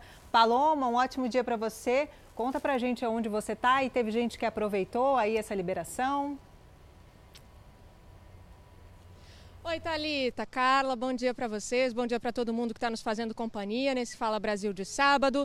A gente está na Praia do Recreio, na zona oeste do Rio de Janeiro, e por aqui, quando finalmente então chegou o final de semana, com liberdade na restrição para poder permanecer na praia, veio o tempo com essa chuva fraquinha aí que está caindo, para e volta a todo instante. Daqui a pouquinho a gente vai falar também da previsão do tempo aqui para o Rio. Mas aí quem que conseguiu aproveitar a praia, pelo menos por enquanto? Quem está praticando esporte. Vocês vão ver que a movimentação não está na areia não nesse sábado de manhã. Tá mesmo? É no mar. Pessoal aí que veio praticar o surf, também veio dar aquela corridinha, conseguiu aproveitar, mas a gente reforça então que as praias, parques e cachoeiras foram liberados também nos finais de semana. Antes não estava podendo, podia apenas transitar por aqui, mas não podia permanecer, né? Aquilo de pegar barraca, cadeira, água de coco, ficar na praia não podia, agora pode. Mas como disse aí o prefeito, é quase como um voto de confiança, né? Tá liberando, mas a gente ainda precisa entender que não acabou a pandemia, não liberou geral, precisa segurança, precisa também respeitar as medidas restritivas, porque elas foram flexibilizadas, mas não acabaram não tem umas regrinhas que são básicas, tá? Não pode ter fila, não pode aglomerar. Nos locais fechados, o máximo de ocupação é de 40% e nos locais abertos, de 60%. Então, para a gente entender bem, se vê que tem muita gente ali numa mesma região, o ideal é se afastar, ficar um pouquinho mais longe. A gente sabe que hoje não está aquele dia ideal, né, para quem gosta de ficar na areia, enfim, vir curtir mesmo a praia em família, mas quando o sol aparecer, não pode ter aquela cena de praia lotada, não. Isso ainda não está liberado, Talita. Isso aí, Paloma Poeta, não é o liberou geral, né? Obrigada, um bom dia para você, bom trabalho, viu? É isso, né, Carla? A gente tem que ir aos poucos, né? A gente fica feliz com essa flexibilização, claro, significa que a economia vai retomando aos poucos o emprego, as pessoas precisam trabalhar, são muitos desempregados, mas não pode abusar, senão o que, que acontece? A gente Volta retrocede tudo de, tudo de, novo e fecha tudo e ninguém quer isso. O Brasil não aguenta isso, né? Ninguém não, aguenta Ninguém mais. aguenta isso, as Nenhum pessoas sentido, precisam né? trabalhar. E no primeiro final de semana de maior flexibilização de horários em São Paulo, o que, que acontece? Uma nova balada clandestina foi fechada. E dessa vez, os organizadores tentaram, inclusive, barrar a entrada da polícia, acredite. Os policiais até tentaram. Abre aí que é mais fácil, vai. Mas sem a colaboração, essa foi a única alternativa encontrada. Vou jogar em cima. Os agentes da Polícia Civil de São Paulo foram até esta balada clandestina na zona leste da capital, depois de denúncias anônimas. Quando chegaram, os organizadores do evento trancaram a porta, impedindo a entrada dos policiais. Lá dentro estavam mais de 100 pessoas que compartilhavam o uso de narguilés e muita bebida alcoólica. Além do flagrante de aglomeração, o local tinha uma série de irregularidades. Todos os dias, os agentes da Polícia Civil flagram dezenas de aglomerações, mesmo em uma das fases mais críticas da pandemia do coronavírus. Nessa balada clandestina, fechada essa madrugada, os policiais encontraram, no mínimo, 10 pessoas sem a utilização da máscara de proteção. A multa para o organizador do evento pode chegar a mais de 50 mil reais. As pessoas que são responsáveis pela casa tiveram uma irresponsabilidade criminosa nesse caso, porque eles colocaram essas 100 pessoas em risco de morte. Todos os frequentadores foram identificados pela polícia e precisaram assinar um termo de responsabilidade. O local foi interditado. E ainda sobre as festas clandestinas, tem uma novidade. Muitas delas têm um item que agrava ainda mais a possibilidade de contaminação do novo coronavírus. É o narguile. Ele é usado para fumar e compartilhado por várias pessoas ao mesmo tempo. Coloquem as mãos acima das cabeças e obedeçam às determinações dos policiais. Quando a polícia chegou, encontrou quase 100 pessoas na tabacaria da Zona Leste de São Paulo. Além da aglomeração proibida neste período, outro sinal de infração espalhado pela casa. Um, dois, três, seis aparelhos de narguile, alguns trazidos pelos próprios frequentadores. A estimativa é que o Brasil já tenha cerca de 300 mil consumidores deste tipo de cachimbo oriental, usado para inalar tabaco ou ervas, algumas delas aromáticas. O uso do narguile em locais públicos e fechados é proibido por lei federal. jovens estão consumindo esse tipo de, de, de produto é, em ambientes fechados, insalubres e com, descumprindo todas as regras de, de boa conduta sanitária durante a pandemia. O uso do narguile se popularizou no Brasil há alguns anos e sempre foi condenado pelos médicos. Isso porque a fumaça tóxica pode desencadear alguns tipos de câncer. A fumaça é muito densa. Uma hora de narguile equivale a 100 cigarros. O perigo durante a pandemia é também contrair o coronavírus ao tirar a máscara e compartilhar piteiras com outras pessoas. Muitas vezes as pessoas, quando estão uh, inalando a fumaça do narguilé, tossem, né? pigarram. Então, isso também é mais um fator de transmissão. Então, é, é, só tem malefício, né? É, do ponto de vista do risco da própria fumaça, cheia de produto químico, e da transmissibilidade da, do coronavírus. Esta jovem de 21 anos tem certeza que se infectou pelo coronavírus num compartilhamento do narguile.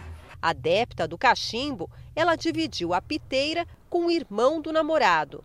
É um costume, muita gente tem, é quase assim uma febre entre o pessoal da nossa idade. E eu digo, não compartilhem, não façam uso, porque até hoje, um ano depois, eu tenho as consequências por isso. E agora atenção, uma notícia que acaba de chegar. Um botijão de gás explodiu em Belém, no Pará, e deixou feridos. Vamos para lá ao vivo com a nossa repórter Natália Lago, que está em frente ao local e tem todas as informações ao vivo para a gente. Natália, um bom dia para você. Já se sabe o que sobre essa explosão? E o mais importante, né? É, tem feridos, tem pessoas feridas? Olá, muito bom dia para você e a todos. Sim, infelizmente, uma mulher ficou ferida e foi encaminhada para o hospital. Essa explosão aconteceu por volta das 7 horas da manhã, exatamente aqui dentro da cozinha deste estabelecimento que funciona como um restaurante que pertence ao sindicato que regulamenta o transporte alternativo aqui no estado do Pará. De acordo com o Corpo de Bombeiros, essa mulher, que é funcionária desse restaurante, teria chegado logo cedo para abrir o estabelecimento. Assim que ela ligou a luz, aconteceu a explosão desse botijão de gás. Ainda não se sabe o que teria realmente motivado. Claro que uma perícia técnica será realizada no local, mas os bombeiros acreditam que durante a madrugada já estivesse acontecendo esse vazamento dentro da cozinha deste restaurante. Esse local aqui onde nós estamos, que é a Travessa 1 de Queluz, no bairro de São Brás, ele é bem próximo aqui do terminal rodoviário de Belém. E as pessoas que costumavam, que costumam, na verdade, frequentar este local, é, são justamente os motoristas, os cobradores de ônibus. No momento dessa explosão, é, a informação que nos foi repassada é que apenas essa funcionária ficou ferida. Não temos mais registros de pessoas feridas. Nós é, conversamos também com o proprietário, na verdade, o responsável pelo local, que também chegou logo cedo, foi imediatamente acionado. Ele está, claro, bastante abalado com tudo o que aconteceu. O local permanece isolado e, como vocês podem ver, é possível ter, Talita, a noção, a dimensão do tamanho dessa explosão por conta da quantidade de destroços espalhados aqui pelo chão. Carla, eu volto com você. Obrigada, Natália, pelas informações. E a Polícia Federal investiga um possível ataque hacker ao sistema do Supremo Tribunal Federal. Segundo o STF, a quantidade de acessos ao site foi superior à média diária. Por segurança, o portal foi retirado do ar. Quando acessado em alguns computadores ou celulares, o site apresenta a mensagem de erro ou uma nota sobre o incidente. O acesso à plataforma de peticionamento eletrônico, na qual advogados registram e consultam os processos, foi restabelecido. Em nota, o STF afirmou que não houve captura de nenhum dado sigiloso. Uma investigação apura se os acessos foram feitos por robôs ou por um hacker. O caso é investigado pela Polícia Federal, pela equipe de informática do tribunal e deve integrar o inquérito que investiga ameaças aos ministros do Supremo, relatado por Alexandre de Moraes. Até agora, as apurações indicam que o acesso não foi para sequestro de dados, mas para acessar as informações do sistema. O presidente da corte, Luiz Fux, suspendeu a contagem dos prazos de processos e julgamentos virtuais. Não é o primeiro ataque ao sistema de um tribunal no país. Em novembro do ano passado, o sistema do Superior Tribunal de Justiça foi hackeado, impedindo que 2.500 decisões fossem concluídas e publicadas. Durante as eleições de outubro, o site do Tribunal Superior Eleitoral também sofreu ataque de hackers. O governo está negociando a compra de mais 100 milhões de doses da vacina da Pfizer. O valor deve ser 20% maior do que o Brasil pagou na primeira compra. Em outra frente, a diplomática, o governo trabalha para aumentar a quantidade de vacinas à disposição no Brasil.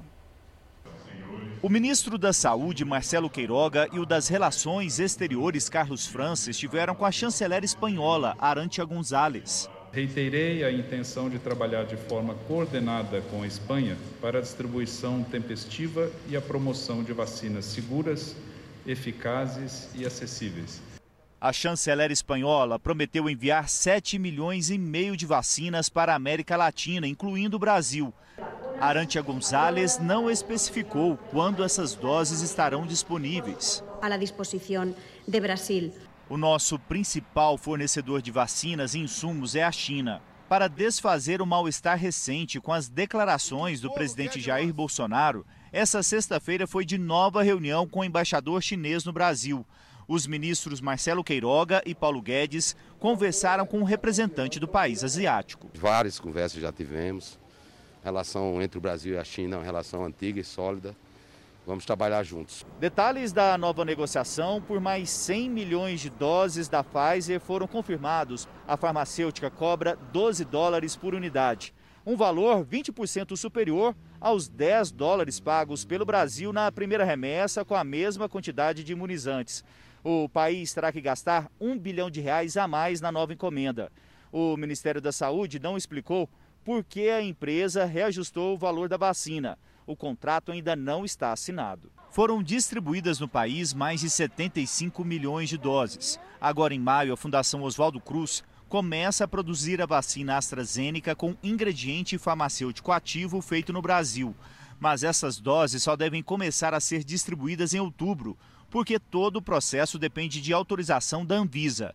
A preocupação no momento é com a produção do Instituto Butantan, que depende da chegada dos insumos da China. O Ministério da Saúde detalhou que entre as vacinas já contratadas e em negociação, o país terá cerca de 560 milhões de doses até o final do ano. É importante dizer que esse processo final de formalização não afetará o cronograma previsto de entrega. E vamos até Brasília, ao vivo, com o nosso repórter, o Yuri Ashkar, para saber o resultado desse encontro. Yuri, qual foi a avaliação do ministro da Saúde? Talita, o ministro da Saúde, Marcelo Queiroga, avaliou que foi uma reunião positiva. Ele afirmou para nossa equipe que a China prometeu cumprir todos os contratos internacionais de venda de insumos. Queiroga também disse que o embaixador reforçou a cooperação com o Brasil para enfrentar a Covid-19 e a Organização Mundial da Saúde aprovou o uso emergencial e a incorporação da vacina da Sinopharm ao programa COVAX Facility. Com isso, fica autorizado o uso desta segunda vacina chinesa aqui no Brasil. Carla. Yuri, como está essa questão da vacina russa? Carla, os governadores da Bahia é, de Sergipe e do Maranhão voltaram a pressionar a Anvisa pela liberação da Sputnik V, enviando novos documentos para análise técnica. Mas a Agência Nacional informou que os documentos são insuficientes. Disse ainda que aguarda os esclarecimentos necessários para realizar uma nova análise do imunizante. Na semana passada, a Anvisa rejeitou o pedido de governos estaduais para importar a Sputnik V alegando falta de informações suficientes para garantir a segurança, a qualidade e a eficácia do imunizante. Os desenvolvedores russos da vacina, assim como os estados brasileiros que buscam essa importação, negam que haja qualquer problema com a Sputnik, que já está em aplicação em diversos países. Talita. Obrigada, Yuri, pelas suas informações. E a Prefeitura de Salvador começa a vacinar hoje os profissionais do transporte público. Vamos para lá com a nossa repórter, a Tainá Reis. Tainá, já falamos, mas um bom dia para você de novo. Essa é uma determinação da Justiça? Bom dia novamente a todos. Exatamente. A Justiça expediu uma liminar obrigando a Prefeitura da cidade a vacinar os rodoviários com 18 anos ou mais. A imunização desse público contra a Covid-19 foi iniciada aqui em Salvador neste sábado, às 8 horas da manhã e segue até às 4 horas da tarde. Para ter acesso ao imunizante, o trabalhador deve estar com o nome cadastrado no site da Secretaria Municipal da Saúde e, no momento da vacina, apresentar um documento oficial de identificação com foto e cópia impressa do último contra-cheque. Mas é importante lembrar que a vacinação dos grupos prioritários continua sendo feita aqui na capital baiana. Hoje, para os idosos com 60 anos ou mais, nascidos até o dia 31 de dezembro de 1961, com a primeira dose da vacina. Carla. Obrigada, Tainá, pelas informações. Quer ver uma fila gigantesca de vacina agora ao vivo? Vamos até lá. Belo Horizonte começou a vacinar pessoas hoje com doenças pré-existentes, com idades acima de 40 anos. Mas a Raquel Rocha mostra aí pra gente, né, Raquel? Filas imensas. Como é que está aí a vacinação hoje, Raquel? Mostra pra gente, por favor. Olha, Carla, a gente está aqui no bairro Ermelinda, que fica na região noroeste de Belo Horizonte, e a fila está dobrando o quarteirão. Isso aqui não é nem metade dela, não, viu? Ali, ó, depois daquela outra rua, as pessoas já estão aguardando. Foram distribuídas senhas também, então está tudo muito organizado. É só aquela espera, muita gente em pé. É, infelizmente, não dá para manter aquele distanciamento social. A gente sabe que não, mas todo mundo de máscara, respeitando os protocolos de segurança. A fila começa lá embaixo. Como você disse, são aquelas pessoas pessoas que têm as chamadas comorbidades, é, pressão alta, diabetes, problemas renais graves. Todas essas pessoas precisaram fazer um cadastro até o dia 3 de maio no site da prefeitura. Elas têm que apresentar a documentação médica para receber a dose da vacina. Então, até segunda-feira, essas pessoas serão vacinadas. Depois, a prefeitura vai é, informar os novos grupos que entrarão para a lista de vacinação aqui em Belo Horizonte. O fato é que em vários lugares é essa realidade que a gente vê hoje. É, muitas pessoas aguardando mesmo para receber essa dose. Boa parte das pessoas com comorbidades vão receber a, a dose da Pfizer, chegaram mais de 50 mil doses e essas pessoas vão receber as doses da Pfizer ou AstraZeneca, porque a Coronavac está em falta e há grupos, inclusive, que aguardam aí a reposição dessa remessa, como por exemplo os idosos de 64 e 67 anos, para receber a segunda dose. Talita? Obrigada, Raquel, pelas informações. A gente espera que ninguém falsifique atestado médico para furar a fila, né? Tem muita gente precisando antes. E uma boa notícia, no Rio de Janeiro começou já a vacinação de pessoas acima de 50 anos, ou seja, já baixou bastante. E assim a gente espera que a gente vá se livrando aos poucos dessa pandemia. Aí chegou agora a nova vacina essa semana da Pfizer, né? O Brasil está negociando também a compra de mais de 100 milhões da Pfizer também, que é uma vacina americana. E o atraso da Coronavac é porque depende de insumo da, da China. China. E o presidente Jair Bolsonaro voltou a falar de um possível decreto contra as restrições à circulação de pessoas. Foi durante a inauguração de uma ponte que liga os estados de Rondônia e Acre. O nosso direito de ir e ver é sagrado. A nossa liberdade de crença também. Ao lado dos ministros Tarcísio Freitas, General Heleno e General Ramos, o presidente inaugurou a ponte do Abunã que tem 1.500 metros de extensão. 2 mil veículos devem passar por dia pelo local.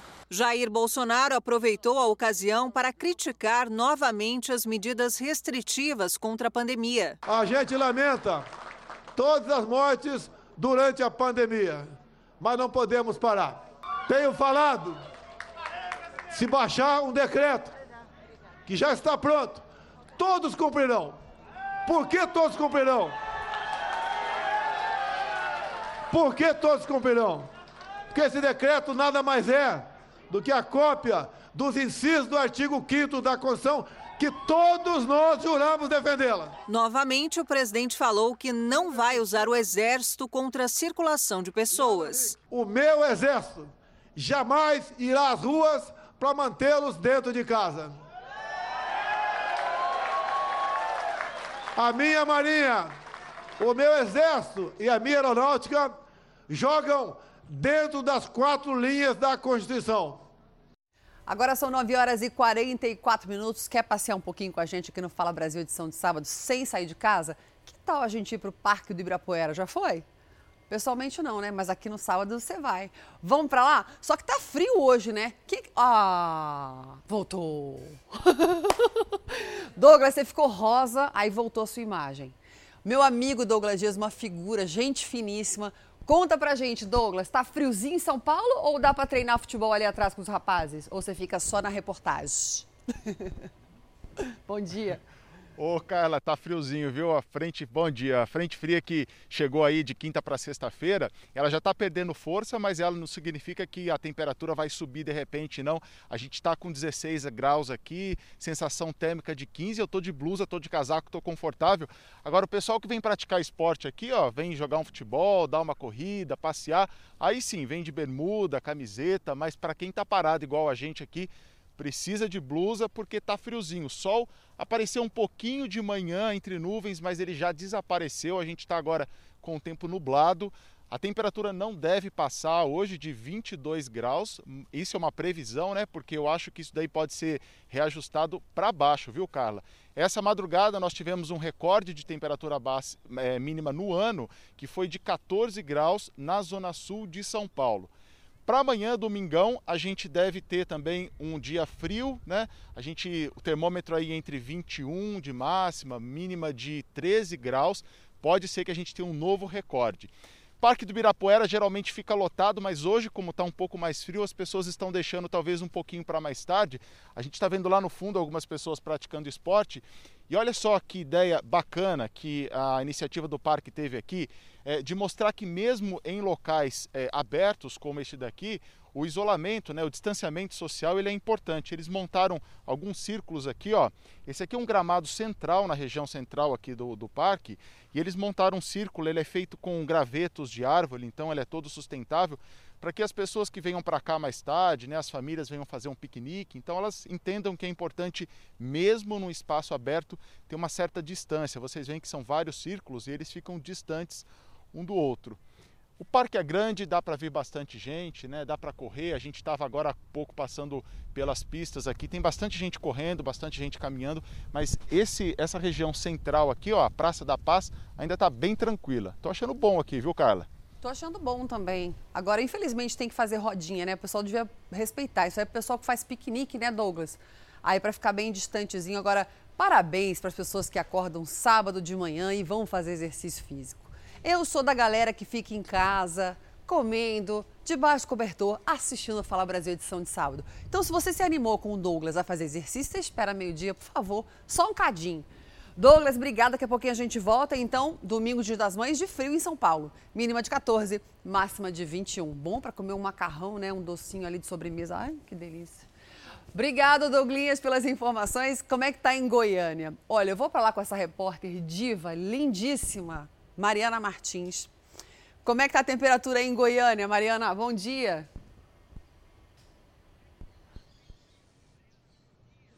Bom dia, Carla, para todo mundo que está acompanhando o programa. Vocês estavam mostrando aí São Paulo, né? As pessoas fazendo atividade física. Aqui em Goiânia, quem está fazendo atividade são os animais, viu? Você que ainda não conhece o Centro-Oeste, o João vai virar para mostrar para vocês o que o goiano, o que o pessoal de Brasília, aqui do centro do país, gosta de fazer no fim de semana. É isso aqui, ó, trazer os animais para o parque, ficar aqui com a família curtindo. A temperatura está ajudando muito, 20 graus agora, 20 graus para nós é considerado um friozinho, porque a gente nesse horário aqui já tem um solzão de rachar, como a gente costuma brincar. Temperatura hoje vai só até 30 graus, não tem previsão de chuva. Tá um dia gostoso para o pessoal de Goiás curtir nos parques. Pelo que a gente estava observando aqui, muita gente é, tranquila ali afastada, as pessoas respeitando, todo mundo usando máscara, não tem aglomeração, tá todo mundo curtindo. Estava tendo até agora há pouco ali no canto é, uma ação de família, de mães com crianças, enfim. E o Dia das Mães deve ser assim também por aqui, o tempo vai ajudar. Quem vai fazer ali um churrasquinho no quintal de casa com a mãe, quem não está isolado da mãe, vai poder curtir também, porque o tempo aqui em Goiás amanheceu muito gostoso e está ajudando também a ter um Dia das Mães, se Deus quiser, agradável. Carla. Obrigada, Mariana. Torcendo para em breve você ser mamãe também, que eu vi que você já está noiva. Estamos aqui na torcida, Mari. Ah, Vamos até Santos agora? só por enquanto. É o que, Mari? Só mãe de pet por enquanto, mas se Deus quiser, mãe, mãe de verdade daqui uns dias. Ó, tá passando mamãe ali atrás, vovó com carrinho. Ai, que delícia. Amanhã é dia das mães. Um beijo para todas as mamães do Brasil e do mundo que acompanham a gente no Fala Brasil edição de sábado no mundo inteiro. Obrigada, Mari, pelas informações. Vamos viajar agora para a terra da Talita Oliveira, Santos, no litoral de São Paulo, com Jean Garbi, estreando aqui com a gente. Jean, não conhecia você. Bom dia, meu querido. Mostra a praia para o Brasil e conta como é que tá o tempo no litoral de São Paulo. Como é que vai ser o Dia das Mães aí na praia? Oi, Carla, bom dia para você, bom dia para Talita e para todo mundo que está ligado no Fala Brasil. Vou te falar, a gente está aqui na ponta da praia em Santos e em 30 minutos que a gente está aqui, o tempo já mudou três vezes. Estava chovendo, parou de chover, saiu o sol e agora está nublado. O tempo está mais maluco que o repórter por aqui. A gente pode inclusive ver e até falar, é, eu tenho certeza que a Thalita já viu uma cena como essa aqui na cidade de Santos. Um pouquinho de ressaca, a faixa de areia está ocupada e não tem muita gente praticando os esportes físicos individuais, que por enquanto está permitido aqui na Baixada Santista. Só lembrando, amanhã a previsão de chuva é na casa aí dos 30% apenas na parte da tarde, 23 de máxima, 19 de mínima e hoje há possibilidade de chuva na parte da tarde, mas como o tempo tá maluco, né, Carla? Eu não vou me arriscar a dizer se vai chover ou não, mas a previsão diz que a máxima será de 22 e a mínima de 19 aqui na Baixada Santista, Carla. o repórter tá maluco igual o tempo. Essa foi boa. Tá todo mundo maluco, viu, querido? Né, Thalita? Mas eu ia falar, Jean, eu tenho uma dificuldade quando eu vou para Santos de fazer a minha mala e a mala de um filho de um ano e onze meses, porque fala, vai fazer frio. Chego aí, levo roupa de frio, não usa nada. Só usa roupa de calor. O frio daí é uma jaquetinha, não é? Você acorda de jaquetinha, faz calor, tira a jaquetinha, aí faz uma friaca, você põe a jaquetinha. Tem coisa melhor que isso? E essa praia maravilhosa? Ai, que saudade de pisar no Ainda mar. mais, Thalita, quando a gente sai de bicicleta, então, se coloca é a blusa, tem que tirar de novo, porque já faz frio quando você pedala e do nada faz sol. É uma loucura a temperatura aqui na Baixada Santista. Bipolar. Ô, Jean, obrigada. Obrigada pelas informações. Seja, Seja bem-vindo ao nosso Fala Brasil Nós de São Sábado. Já gostei dele. Falou falamos de maluquete. Ô, oh, maluquete. Aqui é todo mundo maluquete. Um beijo para você, beijo pro Brasil. Vamos para Belém do Pará. Lá, Thalita, faz calor sempre mesmo. É meio doido. E chove? Chove às três da tarde. E chove. Mas hoje não vai chover, você errou a previsão, tá? Será? Você tá bem meteorologista Calma, hoje. me ajuda, Natália, me ajuda. Fala que tem que levar guarda-chuva, vai. E aí, Natália?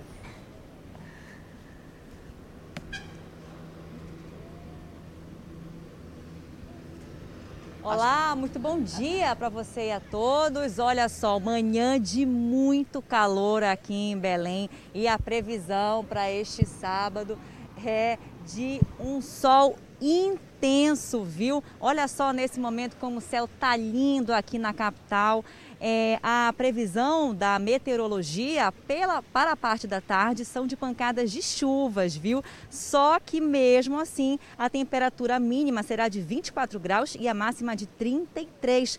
O mesmo vale para o domingo do Dia das Mães, com alta probabilidade de formação de arco-íris. Olha só que coisa linda, que belíssima homenagem, né? Então, esperada para amanhã, para o Dia das Mães. E eu estou aqui no Parque Estadual do Utinga, um dos lugares mais frequentados aqui da capital. Muita gente aproveitando é, esse momento né, de muito calor aqui na cidade para fazer a sua caminhada, né, ao ar livre. Afinal de contas, todo mundo está precisando, viu, Carla, é, dessa tranquilidade em tempos tão difíceis, né? É verdade, Natália. Obrigada pelas informações. Que gostoso ver um solzinho. São Paulo está com tempo nublado e frio. Agora a gente falou de chuva. Sabe onde tem muita chuva? Olha o estado do nosso repórter. Lucas Pisa. Deu até dó de ver você, querido. Bom dia. E aí, aquela, aquela doida, né? Tá fazendo sol ou tá fazendo chuva aí? Lucas, essa chuva não vai dar trégua, não? O que você acha, hein, Carla? Tô na dúvida. Pois é, muito bom dia para você. Bom dia a todos que acompanham o Fala Brasil. Bom e velho guarda-chuva é o companheiro dos capixabas nesse fim de semana, viu? Olha só como está o tempo na capital do Espírito Santo. Chove desde cedo e a previsão é que a chuva continue durante todo o fim de semana. Tempo assim, com muitas nuvens e possibilidade de chuva a qualquer hora.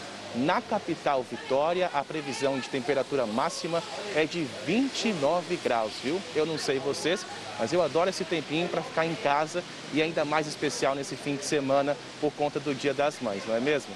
Uma criminosa que se passava por empregada doméstica. Ela foi presa pela Polícia Civil e furtava casas em bairros nobres de Brasília. Uma das vítimas teve um prejuízo de 50 mil reais.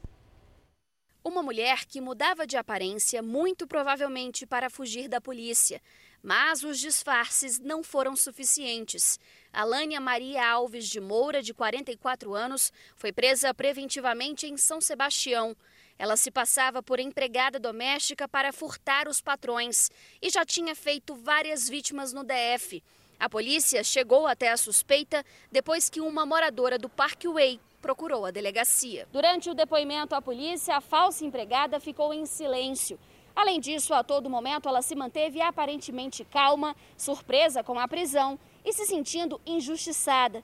A mulher já tem 19 passagens por crime contra o patrimônio, sendo 14 por furto. Agora, o delegado investiga se ela agia sempre da mesma forma na hora de cometer os crimes. Também já tinham contra a Alânia três processos que estavam suspensos. Em relação a diversos crimes da mesma natureza. E aí, esses processos encontravam-se suspensos, né? que a gente fala em stand-by, porque a, a justiça também não localizava essa autora para que ela fosse respondesse criminalmente. Amanda é moradora do Parkway e foi vítima da falsa empregada em outubro do ano passado.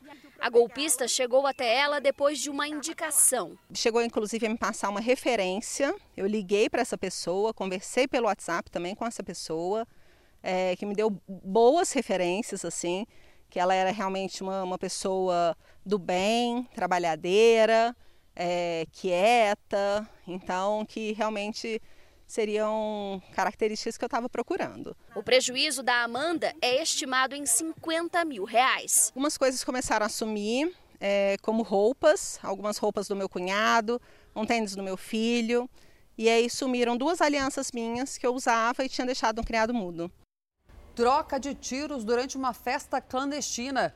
Um guarda municipal foi baleado. Isso aconteceu em Osasco, na Grande São Paulo. Não é isso, Guilherme Mileta? Bom dia para você. O que aconteceu?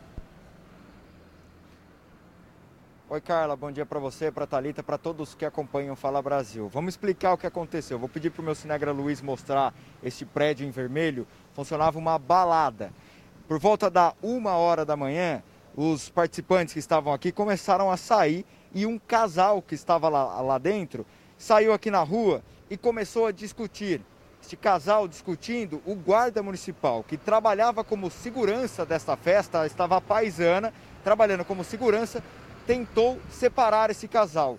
O homem estava muito alterado, embriagado, partiu para cima do guarda. O que, que ele fez? Pegou a arma e disparou para cima.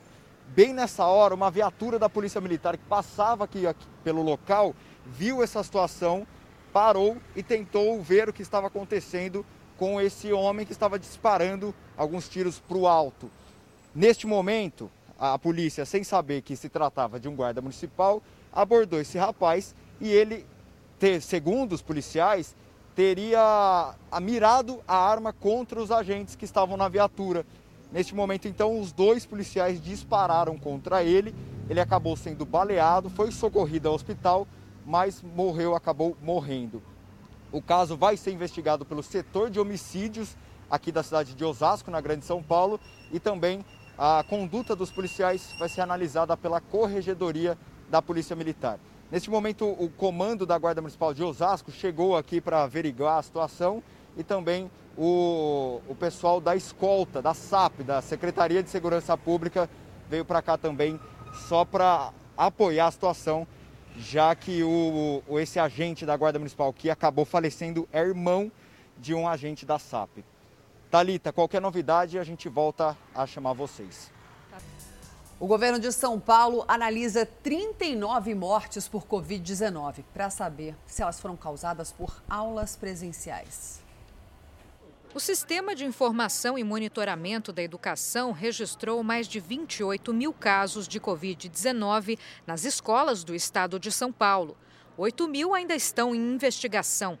39 mortes estão sendo analisadas pelas secretarias de saúde das cidades, com acompanhamento da Secretaria de Educação, que quer saber se existe relação entre as mortes e as atividades presenciais. O governo acredita que os dados são parecidos com a média do estado. A maior parte das confirmações está nas regiões mais populosas. Na capital paulista, mais de 54% dos casos são da rede pública. Em Guarulhos, esse número vai para 87% dos casos. E em Campinas, quase 49%. Os dados dos últimos quatro meses ajudam a entender a pandemia no ambiente escolar. Só que a Comissão Médica da Educação diz que muitos casos registrados no sistema de informação estão fora dos critérios de notificação. Ou seja, os números podem estar subnotificados ou superestimados. A gente identificou uma série de inconsistências em relação às informações presentes. E, e, fazendo uma avaliação preliminar de alguns registros por amostragem, vimos a, a alguns erros ali. A Secretaria de Educação reforçou a orientação dos protocolos que devem ser adotados quando há suspeita da doença nas escolas. E pesquisadores do Rio Grande do Sul criaram um conector para que pacientes com Covid-19 recebam maior fluxo de oxigênio, diminuindo a necessidade de intubação. É muito bom e o conector não é caro e é feito em impressoras 3D e já estão sendo testados em oito hospitais. Ainda internado em um hospital de Porto Alegre, Cláudio agora fala pausado, de forma ofegante. Meu nome é Cláudio Brito de Almeida, tenho 61 anos, mas traz na voz o alívio de ter vencido a Covid-19 sem precisar de intubação. Estava bem ruim mesmo, estava bem difícil. E esse respirador foi que me ajudou. O respirador mencionado por Cláudio é um respirador que fornece até 60 litros de ar por minuto, até quatro vezes mais oxigênio do que os respiradores convencionais, e que, em cerca de 30% dos casos, pode fazer com que o paciente não precise de ventilação mecânica.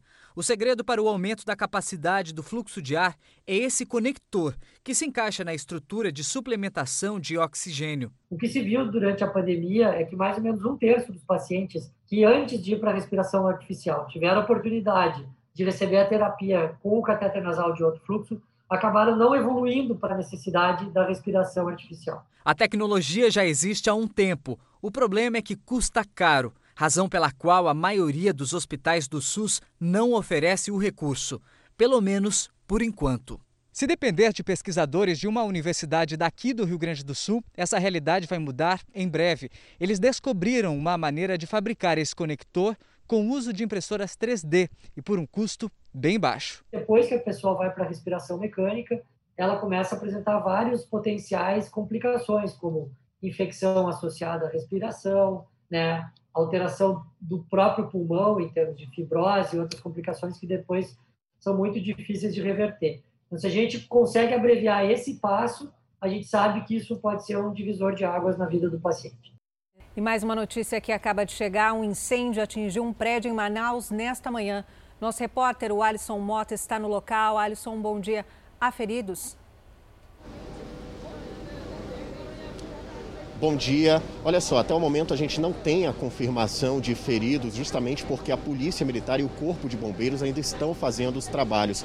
O incêndio atingiu este prédio residencial aqui de aproximadamente quatro andares, que fica na Avenida Joaquim Nabuco, no centro de Manaus. O fogo começou logo nas primeiras horas da manhã. O Corpo de Bombeiros foi acionado e ainda tem muito morador que ainda está no prédio, como a gente consegue ver nas imagens. São crianças, idosos, adultos que não conseguem deixar o prédio por conta da quantidade de fumaça e porque alguns trechos da estrutura estão comprometidos, ou seja, corre sim um risco de desabamento aqui no local. O Corpo de Bombeiros e a Polícia Militar já isolaram aqui a área, tá? Apenas a polícia, a imprensa e o Corpo de Bombeiros têm acesso a este local em que nós estamos e as pessoas estão sendo resgatadas pela casa que fica ao lado desse prédio de quatro andares. O que, que está acontecendo aqui? O Corpo de Bombeiros colocou uma escada, alguns dos moradores vão até o primeiro andar andar do prédio, moradores que vivem no segundo, no terceiro e no quarto andar, e por lá eles saem pela janela e são resgatados. E aí eles vêm aqui para esta área onde estão as ambulâncias do SAMU. Vou pedir para o Josué Custódio mostrar aqui para gente. Algumas pessoas estão sendo atendidas aqui nessas ambulâncias, tá? A gente não viu ninguém com nenhum tipo de ferimento grave. São pessoas que saem bastante assustadas, tossindo muito e que precisam deste primeiro atendimento. A Polícia Militar ainda não divulgou um balanço balanço de quantas pessoas né, precisaram ser atendidas, quantas pessoas foram atendidas. A gente vai tentar conversar daqui a pouquinho com o Corpo de Bombeiros, mas a situação aqui é essa, bastante caótica. Carla, Thalita. A gente acompanha aí o resgate das crianças, né? Emocionante. É a terceira criança que passa no colo dos bombeiros, a primeira, a mais novinha. E a gente vê o trabalho impressionante deles de ter cuidado com o emocional das crianças. Agora, Alisson, vou te pedir uma gentileza para mostrar exatamente qual é o prédio, porque eu estou vendo só uma casa ali atrás da escada. Deve ser o que? Um prédio baixo de dois andares. Aonde exatamente aconteceu o fogo? Olha, o prédio é esse aqui onde estão algumas pessoas lá em cima, onde você pode ver, olha. Lá em cima ainda estão alguns moradores, eles estão na lajem do prédio. Vou pedir para o Josué mostrar. Alguns moradores estão ali esperando o resgate. Tem morador também na janela dos apartamentos, observando a movimentação, esperando o momento de serem resgatados pelo Corpo de Bombeiros. Esse prédio é um prédio bem antigo, fica aqui no centro de Manaus, na parte histórica do centro de Manaus. E a causa do incêndio provavelmente tenha sido um curto-circuito. Isso de acordo com informações preliminares que foram repassadas por pessoas que vivem aí. Algumas pessoas dizem que este prédio tem aproximadamente 70 apartamentos, porque além dos quatro andares, ele também tem uma parte no subsolo onde existem 15 apartamentos. E todos os moradores aqui desse prédio praticamente todos são imigrantes venezuelanos que vêm para Manaus em busca de uma vida melhor e acabam se abrigando nestes locais. É um prédio que aluga diversos apartamentos. Olha só, o momento em que o Corpo de Bombeiros resgata mais uma criança, essa imagem tem se tornado comum desde o início do incêndio. São muitas crianças que vivem neste prédio, crianças venezuelanas. Carla Talita. Alisson, só contextualizar para quem chega agora no Fala Brasil, são 10 horas e 25 minutos pelo horário de Brasília. Estamos ao vivo com o nosso repórter em frente a esse prédio que aparece aí na sua tela. Parece um, um creme, um rosa claro, esse prédio aí que parece ter uns cinco andares baixo. Lá em cima tem gente. O que, que aconteceu? Um incêndio.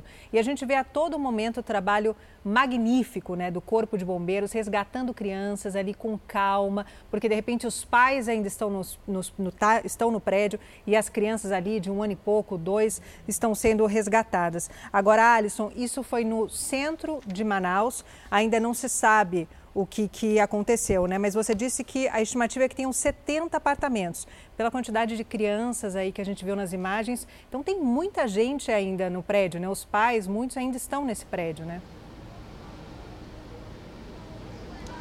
Sim, sim, tem muita gente ainda no prédio. Eu conversei ainda há pouco com um antigo morador desse prédio, que também é venezuelano. Ele me falou que em cada apartamento vivem cerca de oito pessoas. São realmente famílias de venezuelanos né, que precisam de um lugar para morar durante a temporada aqui na capital. A causa do incêndio pode ter sido um curto-circuito, mas o Corpo de Bombeiros precisa ainda confirmar essa informação. A concessionária de energia também foi acionada e já desligou a energia aqui na área para evitar um novo curto-circuito o risco de desabamento, né, que é o principal. Obrigada, Alisson. Por favor, volte a qualquer momento com novas notícias. E agora a gente volta a falar sobre a movimentação no comércio de São Paulo na véspera do Dia das Mães. A Beatriz Casadei está agora na José Paulino, conhecida como loja de roupas, Rua das Lojas de Roupas, não é, Beatriz? Como é que está a movimentação por aí? Isso mesmo, Carla. Aqui, olha, o paraíso das roupas, né? Principalmente para revendedores, também para o consumidor final, mas aqui vende muito atacado e varejo também. O que nos causa espanto é que, olha, tá mais ou menos aqui o movimento para uma véspera de Dia das Mães tá vazia. Como vocês podem ver, algumas pessoas estão aqui andando, mas os lojistas estão bem desanimados. Eu conversei com alguns aqui, inclusive uma, eles, uma lojista estava me contando que abriu a loja às 8 horas da manhã, né? Que hoje o comércio abriu às 8 e a gente estava conversando com ela às 10 horas, ela não tinha aberto caixa ainda, não tinha feito nenhuma venda. A esperança dela é que o frio, né? Por causa do frio, as pessoas venham um pouquinho mais tarde. Agora são 10 e 20, quase 10 e meia. Ela acredita que lá para as 11 horas possam pode vir mais gente aqui. E opção é o que não falta para o Dia das Mães. Tem que entrar nas lojas, viu? Dar uma olhada, olhar bastante. Olha só, tem, agora por causa do frio, olha só, tem bastante casaco quentinho aqui para as mães. Esse, esse casaco assustei um pouco, o preço está um pouquinho salgado, mas tem bastante loja aqui, dá para provar, viu? Mesmo com a pandemia, tá podendo entrar no provador, pode provar as peças. Tem bastante opção para todo tipo de mamãe aqui e tem, as pessoas passam aqui, muitas só estão dando uma passeada mesmo, não estão comprando não, estão dando só uma olhadinha mesmo.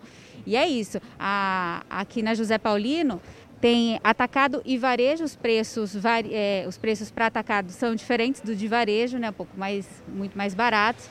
Mas hoje, hoje os preços de varejo eles também diminuíram justamente para tentar alavancar as vendas, viu, gente? Então é isso. José Paulino aqui, o movimento está bem tranquilo. Talita. Obrigada, Bia, pelas suas informações. E se você ainda não fez a declaração do imposto de renda, aproveite o fim de semana para adiantar, viu? Quase metade dos brasileiros ainda não entregou para a Receita Federal. Voltamos a Brasília com quem? Yuri Ascar, que está de plantão aqui com a gente. Yuri, quando que acaba o prazo? Talita no dia 31 de maio, muita atenção. Havia uma dúvida porque Senado e Câmara tentaram estender essa data para o fim de julho, por causa do agravamento da pandemia.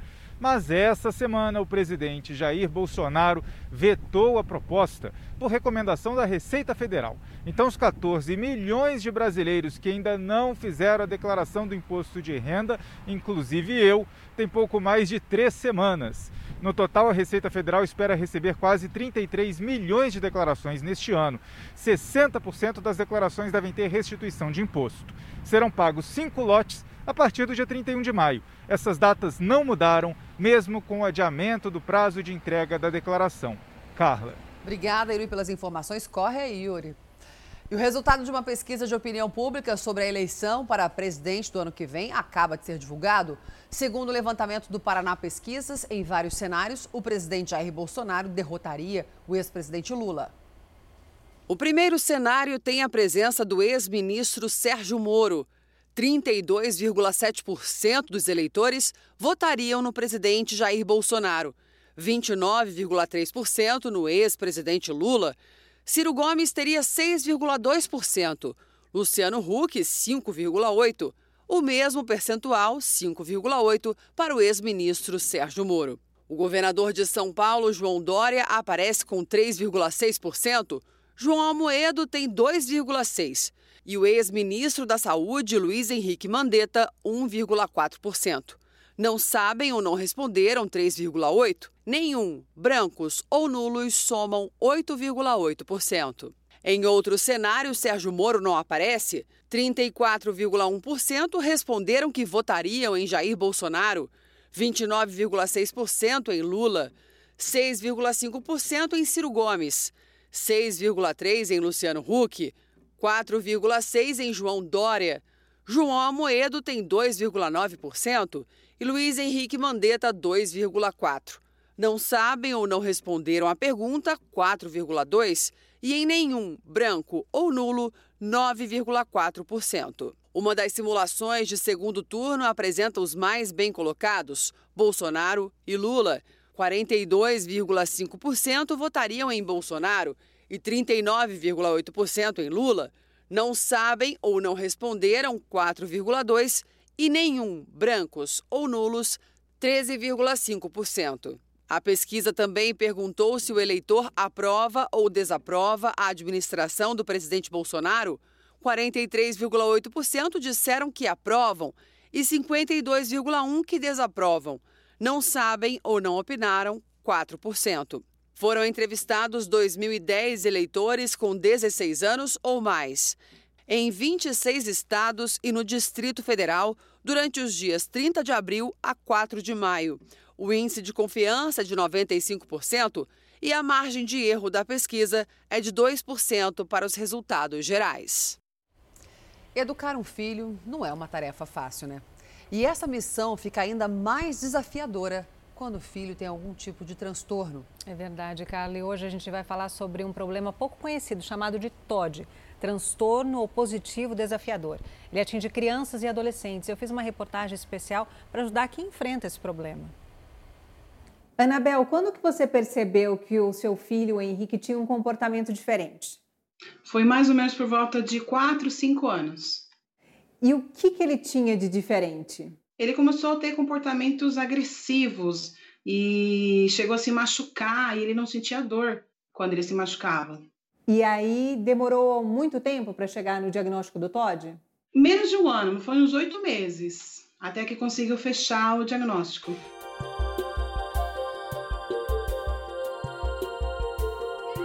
Doutor, o que é o TOD? O TOD é uma sigla uh, para um distúrbio chamado transtorno opositivo desafiador. Como o nome diz, uh, ela está presente naquelas pessoas que se opõem a tudo e desafiam qualquer regra, qualquer autoridade. Em geral, elas desafiam e testam os limites dos outros e não tem medo de ser castigado, não obedece erra, nenhum tipo de regra e não assume os erros também.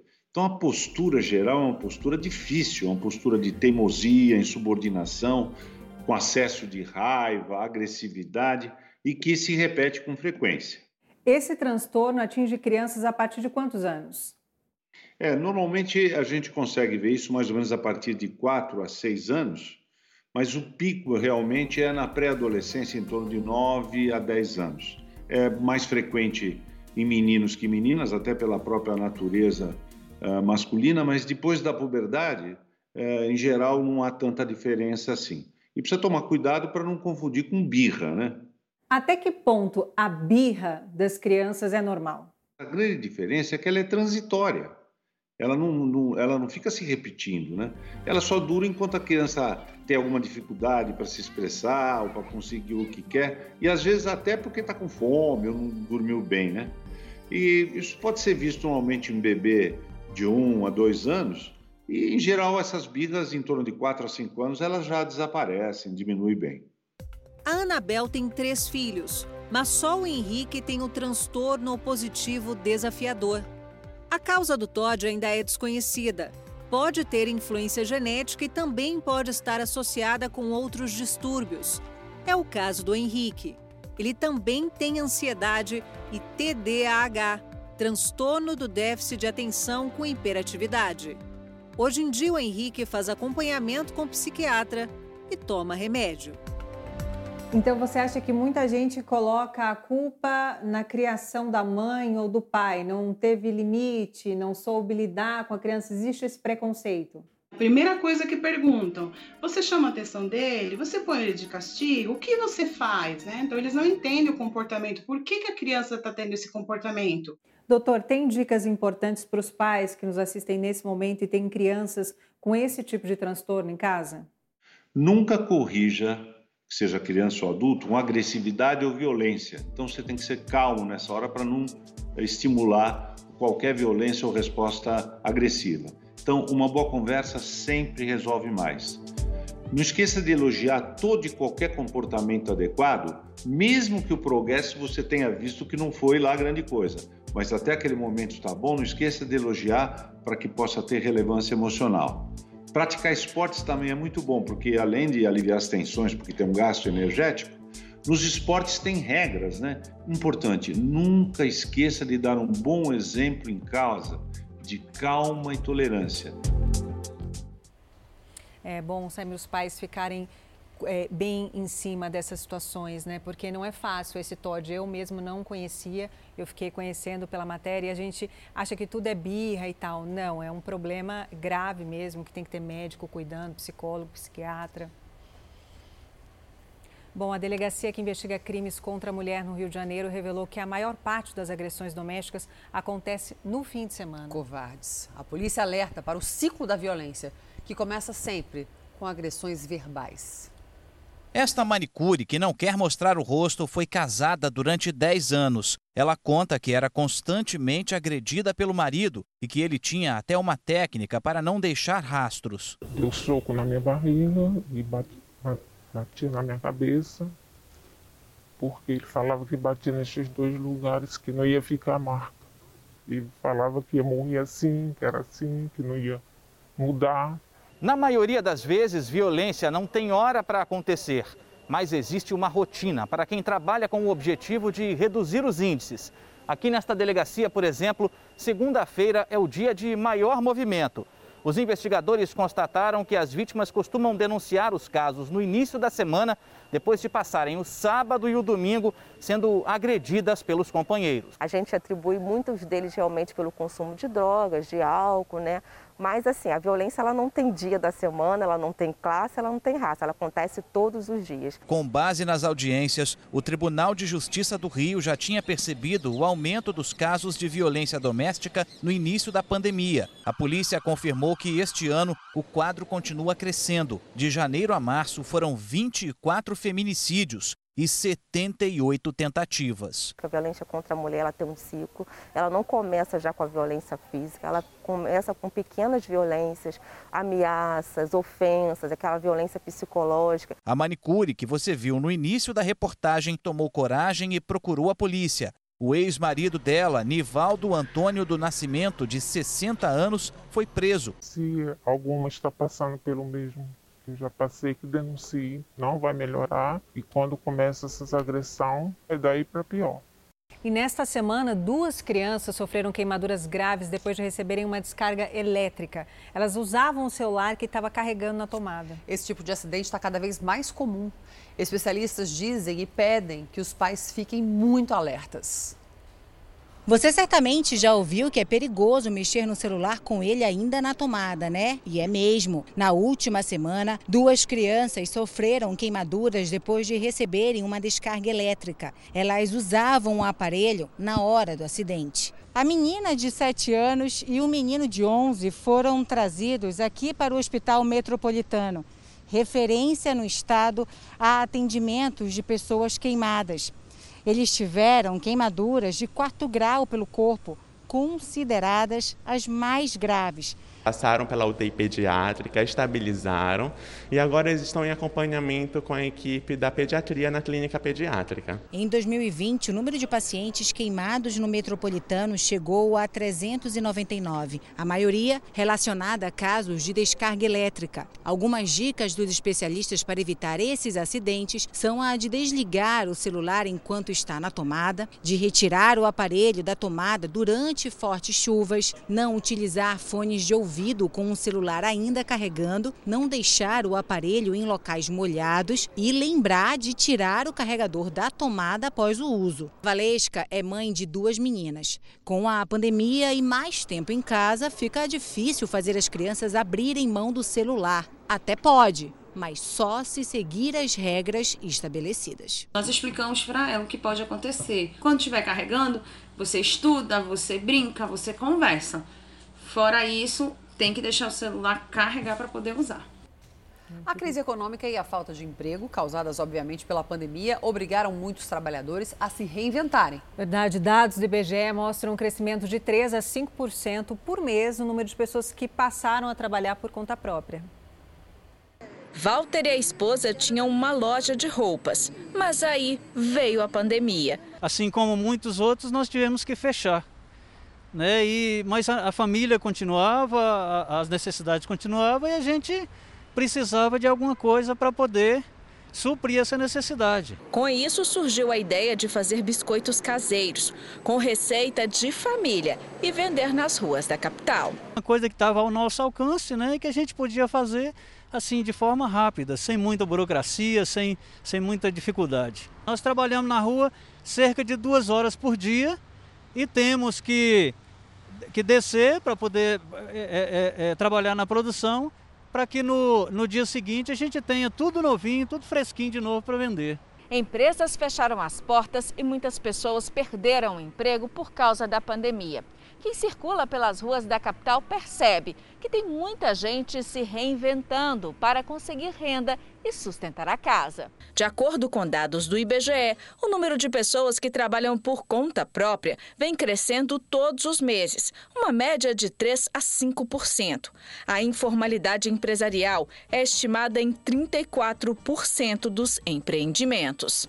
Sempre que se observa uma desaceleração da economia, principalmente essa que vemos enfrentando durante a pandemia, é natural que haja um, aumento da informalidade na medida de que as pessoas não conseguem ser reabsorvidas pelo mercado de trabalho com carteira assinada e também o fechamento das empresas colabora para esse fator.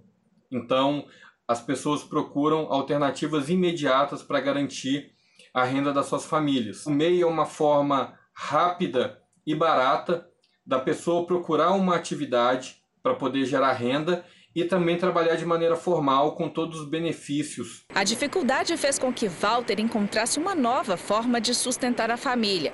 Com muito amor e carinho, estão conquistando aos poucos a clientela. A gente escuta muita coisa bacana, muitos elogios.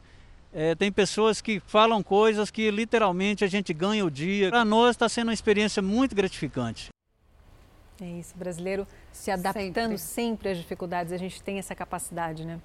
E já imaginou uma plantação de milho assim, na janela do quarto de um apartamento? Nunca vi, você já viu? Nunca vi. Pois bem, no Paraná, um casal está colhendo as últimas espigas dessa safra. Só que essa fazenda nas alturas não para por aí, não. A família já plantou feijão e já pensa em batata. Almoço todo. Para a próxima produção. O Dia das Mães está garantido. Dá para ver a mini lavoura de longe. Ela se destaca entre as janelas do prédio. A Ana Carolina queria aproveitar o espaço para uma horta com temperos e ervas. Mas o Diogo quis ir além. A cultura da vez é o milho. Eles estão colhendo as últimas espigas dessa safra. Eu falei assim: ah, já que tem um espaço, né? Já que a gente é mais. veio do interior, vamos fazer um negócio mais. Vamos fazer, vamos produzir comida mesmo, né? Aí começamos, né? Será que, que vai atrapalhar muita gente? Será que vai cair muita sujeira aqui dentro do quarto? Mas assim, consegui controlar super bem e na verdade que era uma preocupação acabou se tornando uma, uma ótima forma, né, pra gente se alimentar e, e ter alface, ter milho, produtos frescos assim, sabe? Então achei bem interessante. O casal aproveitou a floreira, que tem coisa de 2 metros e meio por 30 centímetros. Daqui, em questão de um ano, eles já colheram cerca de 4 quilos de feijão e 90 espigas de milho, fora os pés de alface. Até agora, ninguém do condomínio reclamou. E enquanto for permitido, eles vão continuar a plantação. Pensei até batata, é, aí eu tenho que consultar o os meus, os meus agrônomos. A iniciativa do Diogo e da Ana Carolina mostra que é possível produzir mesmo em espaços pequenos e inusitados. Nossa, é a melhor sensação do mundo. Você sentar lá e comer a espiga que você sabe que foi produzida por você é, é sensacional, é, é muito bom. E amanhã estreia a nova competição de casais aqui na Record TV. É o Power Couple Brasil. E nós vamos conhecer a nova mansão onde os participantes vão ficar para tentar descobrir algumas novidades em primeira mão. Uma mansão planejada em detalhes para receber visitantes especiais. 13 casais famosos ou conhecidos do público que agora terão que provar diante das câmeras que, além de sorte no amor, também tem sorte no jogo. Para esquentar a disputa, a seleção foi rigorosa. Casais de diferentes profissões, personalidades e perfis. Um programa que dessa vez a gente vai é, deixar um pouco mais é, focado, vai focar um pouco mais na convivência e a gente tem algumas novidades. A gente tem um, tem dessa vez ao invés de um programa é, ao vivo que a gente tinha na outra temporada, a gente vai ter dois. Esse ano, a casa do Power Couple Brasil, um dos realities mais esperados do ano, foi completamente repaginada. Virou coisa de cinema. A quinta edição do programa estreia amanhã, ao vivo, depois do Domingo Espetacular. Mas durante a semana, será exibido de segunda a sábado, a partir das 10h45 da noite. O sucesso dos competidores depende do desempenho, da afinidade entre os casais que dessa porta para dentro não terão quase nenhuma privacidade. É isso mesmo, todos os ambientes, ou quase todos, são monitorados. 51 câmeras espalhadas por todos os cantos, 40 robóticas, para flagrar todos os detalhes e para que o público possa acompanhar cada passo da rotina e eleger os favoritos. Chega! Nas outras edições, a gente buscava casais que estavam muito sólidos, que, tinha, que tinham uma relação sólida, duradoura, que já tivessem filhos, que, já, que tivessem um tempo grande juntos. Dessa vez a gente tem alguns desses, mas a gente tem outros tipos de casal, casais recém-formados, é, casais que ainda não têm filhos, é, casais de namorados firmes há um tempo. Nessa temporada, uma das novidades é um maior tempo de convivência entre os casais, em áreas comuns onde os concorrentes poderão interagir. Os quartos que ainda não podemos mostrar por dentro são bem diferentes. Vão desde suítes de luxo ao quarto perrengue, que vai abrigar aquele casal que anda na lanterna do jogo mas as disputas ficam mesmo acirradas aqui, no galpão de provas. Esse aqui é um dos locais mais importantes do Power Couple. É o galpão onde as provas acontecem. Serão três provas por semana. Uma delas é a prova do casal, que vai definir quem vai para a temida DR da semana. Quem vence o desafio fica imune e se livra da eliminação. A casa também conta com uma sala de apostas. Aqui, o voto de confiança no parceiro vale 40 mil reais. A aposta certa na habilidade do parceiro aumenta ou não a conta bancária, que pode passar de um milhão de reais em prêmios no fim do jogo. De casa, o público pode votar para salvar o casal favorito da eliminação, que acontece sempre às quintas-feiras, ao vivo pelo portal R7. Na quinta temporada, o Power Couple conta com uma grande novidade. Depois de 17 anos longe da emissora, a apresentadora Adriane Galisteu está de volta à Record e estreia no comando do reality, que é fã faz tempo com a família inteira. Eu sou fã de reality show mesmo desde quando eles não estavam na moda, desde quando não era esse sucesso todo, não. É divertido, é emocionante, é intrigante. Adriane está empolgada. Aposta num programa dinâmico onde os casais serão as grandes estrelas do reality. Num roteiro imprevisível de diversão, romance e muitas confusões, como não podia deixar de ser. Só que aqui, aquelas temidas DRs de casal terão plateia, serão vigiadas de perto por milhões de brasileiros. A gente vai fazer de tudo para deixar vocês muito felizes e para vocês se surpreenderem com a qualidade, com o conteúdo. É, eu fiquei muito surpresa com tudo que eu vi, eu tenho certeza que você também vai ficar. Amores, me acompanhem, estaremos todos os dias às 10h30 da noite e no domingo uma super estreia, tipo um clima de Oscar para vocês, tá? Um grande beijo, obrigada. Vai ser para todo mundo é a palhaça que faz sempre o circo e todo mundo acha que ela é a santa.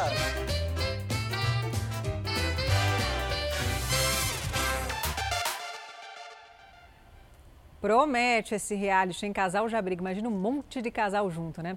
Então, não esqueça, amanhã o jogo de casais mais eletrizante da TV brasileira, Power Couple Brasil, com a linda Adriane Galisteu, estreia às 10h45 da noite, logo após o Domingo Espetacular. E a cidade de Manaus decretou situação de emergência por causa da cheia do Rio Negro. O nível das águas está apenas 67 centímetros abaixo da cheia histórica, que foi em 2012. A prefeitura decretou situação de emergência em Manaus devido ao avanço da cheia do Rio Negro. O decreto terá vigência de 90 dias.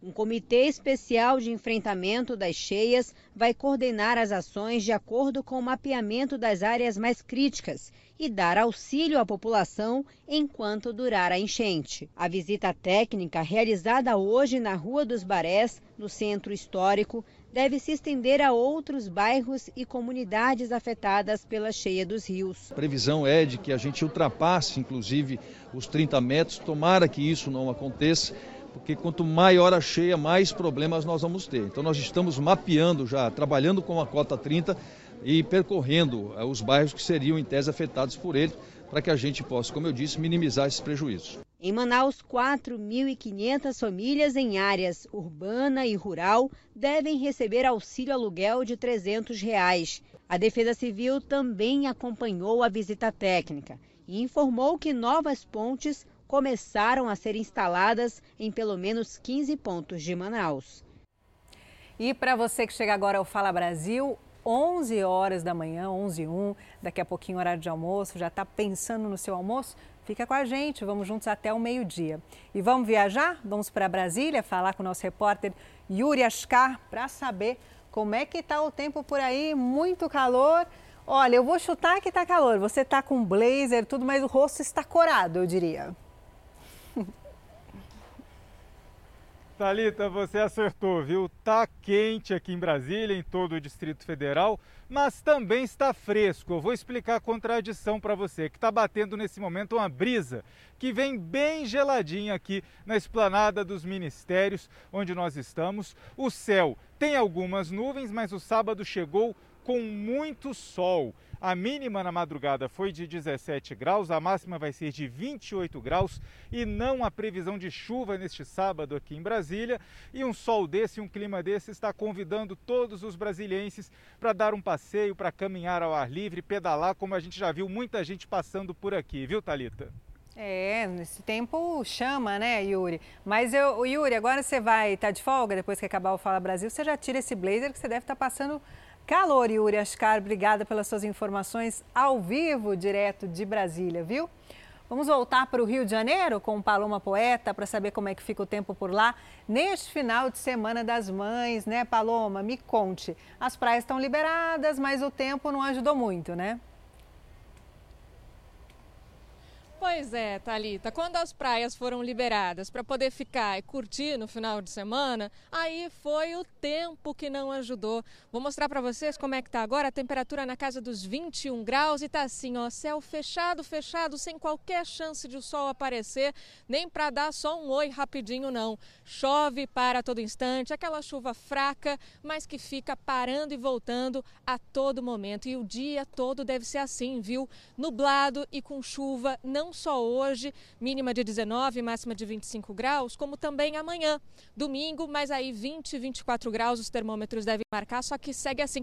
Agora, Dá só uma olhada, né? Rio de Janeiro nem com tempo fechado fica feio, não, gente. Fala sério, bonito, mesmo assim dia nublado. E já que a gente está no final de semana do Dia das Mães, amanhã é dia de desejar um feliz Dia das Mães, eu vou deixar aqui um conselho que minha mãe muito dá até hoje, nesse tempo, que é se for sair de casa, não esquece de levar o casaquinho não, tá precisando que às vezes vem um vento aqui. Eu sou gaúcha, não sinto muito frio, mas eu sei que o carioca precisa já do casaquinho nessa temperatura aí para sair de casa, não ser pego desprevenido. Além do guarda-chuva e da máscara, é claro. Talita. Paloma, mãe é sempre sábia. Se ela disse, é melhor a gente seguir. É sempre assim, né? Obrigada pelas suas informações. O pessoal não aproveitou a praia, mas os surfistas, em compensação, aproveitaram e muito. Estão ali no mar, né, atrás da Paloma. Obrigada, Paloma, um bom dia. E do Rio de Janeiro, com essa imagem, saímos para onde? Outra imagem linda, nosso Nordeste brasileiro que tanto amamos. Fala, ah, só porque eu ia falar que tanto amamos, a nossa repórter Natália travou. Infelizmente, a gente perdeu a conexão. Nós iríamos para Fortaleza. Quem sabe. Voltou?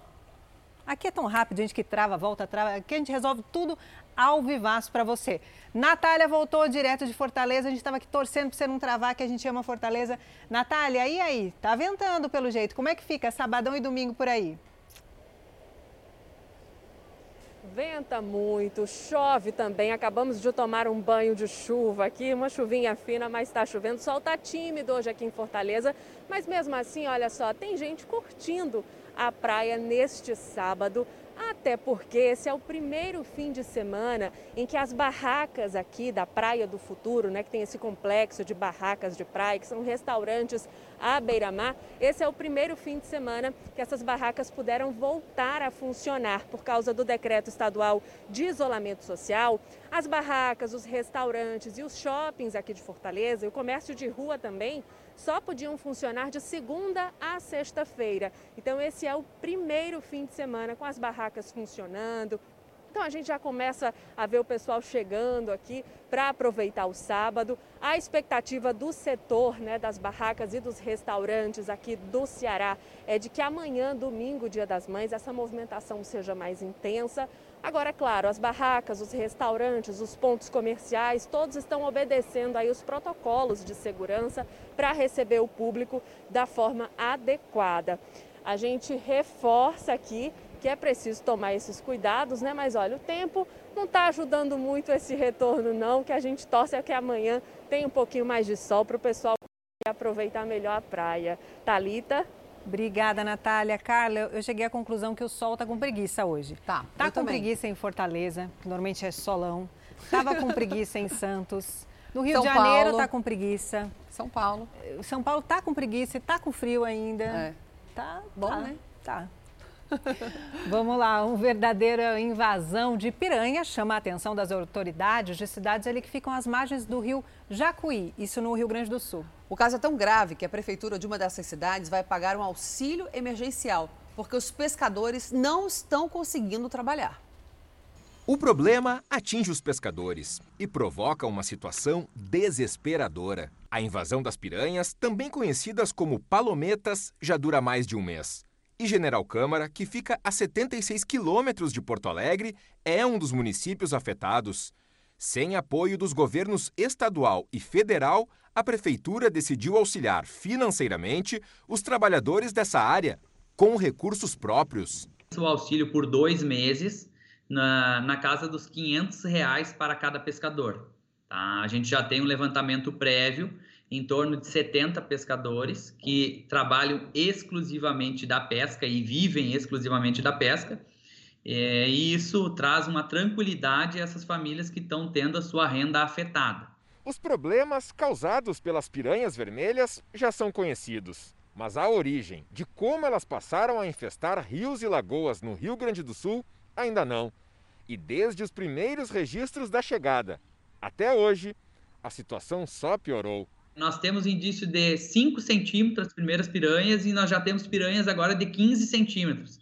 Né? E o que nos preocupa é que está aumentando a população delas e a gente não vê a curto espaço de tempo como vamos tratar essa invasão biológica. Outras sete cidades gaúchas enfrentam a mesma dificuldade. A presença das palometas no rio Jacuí causaram transtorno e mudaram a vida de quem depende da pesca para sobreviver. O que está acontecendo é isso aí, ó, o que tem nas redes aí tá dando, não estamos pegando mais peixe por causa delas, elas estão comendo tudo que vem, agora só está caindo essas piranhas nas redes aí, não conseguimos pegar mais peixe, porque elas estão comendo tudo. E aí a gente não sabe o que, que a gente vai fazer, porque o bicho tá, é demais, né? Indo para a Europa, uma baleia está perdida no mar Mediterrâneo, na região costeira da França. O animal tem cerca de dois anos e se perdeu de um grupo maior durante uma migração. A gente tinha mostrado aqui no Fala Brasil há cerca de três semanas, o que é perigoso, porque baleias dessa espécie só vivem no Oceano Pacífico, bem longe da Europa. Por isso, ela não vai encontrar alimentos onde está e pode não sobreviver. Essa é apenas a segunda vez que uma baleia cinzenta é vista no mar Mediterrâneo. A primeira foi em 2010 e agora especialistas tentam salvar a vida do animal. Tomara que consigam, né? E a Índia bateu mais um triste número nessa pandemia. 4 mil pessoas morreram nas últimas 24 horas. E a Organização de Saúde Pública da Inglaterra está muito preocupada porque essa nova variante que surgiu na Índia já chegou ao Reino Unido. O alerta vem do país que já anunciou a imunidade de rebanho. Especialistas acreditam que a nova variante encontrada na Índia pode ser resistente aos imunizantes, já que casos da nova mutação foram detectados em lares de idosos, onde as pessoas já receberam as duas doses da vacina. Nos últimos dias, os casos de coronavírus da nova variante foram registrados principalmente em Londres. O governo britânico voltou atrás e adotou a restrição de idades para a vacina AstraZeneca Oxford, as mesmas adotadas por outros países do continente. A recomendação agora é que o imunizante desenvolvido em parceria com a Universidade Britânica seja aplicado em pessoas com mais de 40 anos. Os mais novos receberiam as outras duas vacinas aprovadas no país, Pfizer e Moderna. A precaução é para evitar a formação de possíveis coágulos sanguíneos. O Reino Unido também atualizou os países que fazem parte da chamada Lista Verde lugares que os britânicos podem viajar sem necessidade de fazer quarentena.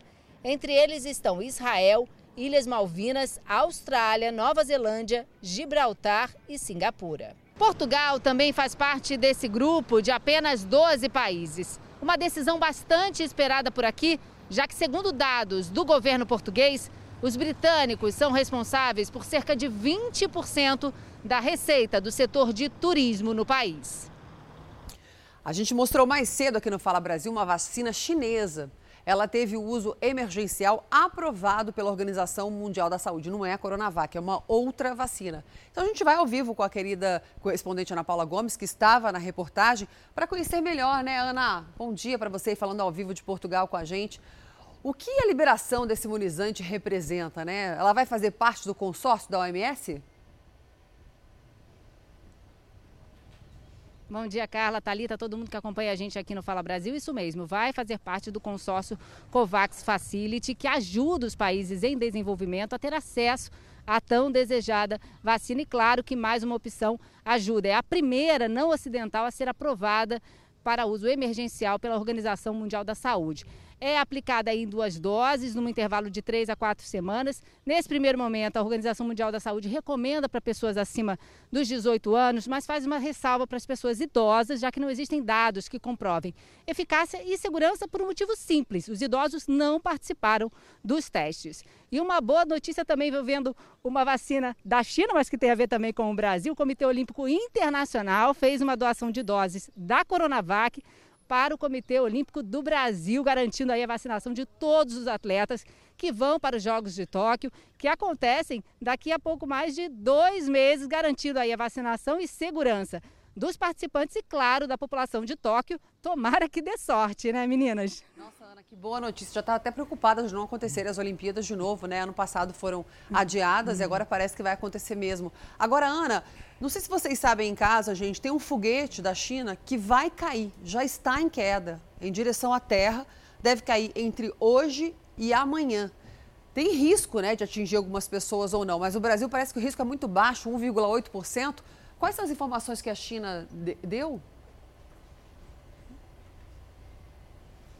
Olha, Carla, a China minimizou dizendo que esses destroços não vão cair em regiões habitadas. Esse módulo foi lançado em abril e ele se soltou da peça, peça principal e está fora do controle. Deve chegar à Terra entre hoje e amanhã, mas o governo chinês garantiu que esse módulo, ao entrar na atmosfera, vai ser destruído e que os destroços devem cair em águas internacionais essa é a expectativa para não atingir, claro, nenhuma região habitada. Esse projeto faz parte da construção espacial da China. A gente segue na torcida, né, Carla e Thalita? Pelo amor de Deus. Só faltava isso, né, Ana Paula? Cair um foguete na nossa cabeça depois de quase dois anos de pandemia. E chinês também, né, para piorar.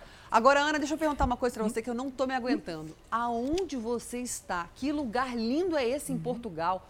Por favor!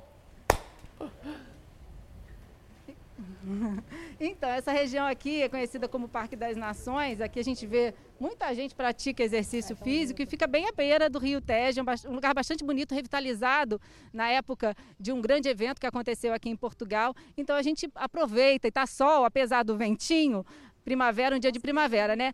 Calor no sol e na sombra, um pouquinho de frio, mas é um lugar bastante gostoso para fazer atividade física. E, nada, e nessa época, então, ar livre é o que todo mundo quer, né, Carla? Pô, Aninha, eu tô aqui torcendo para mostrar o rio, mas eu não sei se você tá com, com a câmera parada ou se dá para mostrar. Se der, mostra pra gente. Se não, um beijo. Até a próxima. Tiago. Dá? Vou mostrar ah, aqui o, o, rio, será que dá? Ah, o Tiago tá ah, aí, dá. ó. Grande Tiago. Ah, o Rio Tejo. Aplausos e lá atrás a, a ponte Vasco da Gama.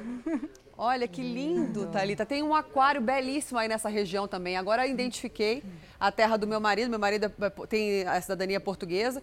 Aí tem um shopping lindo, um aquário lindo, essa vista linda. E a Ana veio com novas informações pra gente direto de Portugal, ao vivo, aqui no Fala Brasil edição de sábado. A gente é muito chique, né, Thalita? É Obrigada, Aninha. A gente fica feliz quando a gente falar com a Ana ao vivo. Agora é fica no último. hashtag dica pra Ana. Os nossos repórteres convidam a gente, né? Tipo, ah, vem pra Natal, vem... Ela podia falar, vem pra Portugal. A gente vai, viu, Ana? Quando puder viajar, brasileiro puder entrar, a gente Pode vai. Pode Portugal é lindo. Adoro. Fica a dica. Só assim, vamos passando. Tá. Vamos seguir. O atacante Neymar, o atacante Neymar, ele anunciou que vai ficar em Paris pelas próximas temporadas. Depois da derrota nas semifinais da Champions League, nesta semana, o jogador sofreu algumas críticas e o futuro dele era incerto. Mas nesta manhã, o próprio jogador anunciou que renovou o contrato com o Paris Saint-Germain e ficará no clube até 2025. Ele que já está no clube desde 2017, tem 114 jogos e 89 gols pelo time da capital francesa. Esse aí nasceu com a estrelinha na cabeça, né? Ganha hum. 6 milhões de reais por mês e mora em Paris. É na estrela no corpo inteiro, né? É igualzinha a é. nossa vida, né? Hã? É.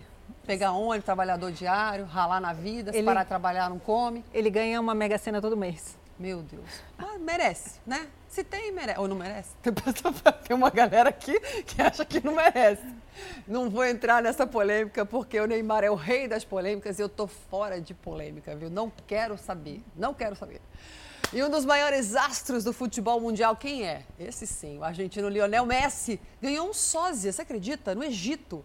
O ator tem feito o maior sucesso por onde passa e conquistado os fãs. Está ganhando dos camelos ele. Em um campo de futebol no Egito, um rosto conhecido joga bola com as crianças de um orfanato local. Parece o jogador de futebol argentino Messi, mas não é. Esse é Islam Bata, um pintor e ator egípcio de 27 anos. Ele faz o papel de Messi e joga futebol com crianças em diversos eventos. A alegria das crianças com a semelhança entre eu e o Messi é indescritível. Quando você faz alguém feliz, Deus recompensa você, ele diz. Pessoas que se parecem tanto assim com uma celebridade podem ganhar muito dinheiro. Mas o sonho de Bata é se tornar um ator famoso e levar alegria às crianças em todo o Egito. Conseguir botar um sorriso no rosto dessas crianças é algo que você sente no coração, ele explica. Uma das crianças que jogou futebol com Bata era Amar Ashri. Fiquei muito feliz e senti que Messi veio mesmo jogar conosco. Muito parecido com o Messi, ainda mais distante assim, perto dá para ver que ele é, ele é ruivo, né? Mas os traços muito parecidos. E o Museu Italiano lançou um ingresso com validade, sabe de quanto tempo? 100 anos. A entrada custa 15 euros, o equivalente a cerca de 97 reais quase um real para cada ano que a pessoa poderá visitar o local. O ingresso dá direito a várias exposições do acervo. Em apenas alguns dias, o museu já vendeu mais de 400 unidades. O objetivo é estimular a cultura e o turismo após meses de fechamento por conta da pandemia. E chegou agora há pouco em Goiânia uma carga de vacinas da Coronavac. Voltamos para lá para falar ao vivo com a Mariana Martins. Mariana, essas doses já têm um destino certo?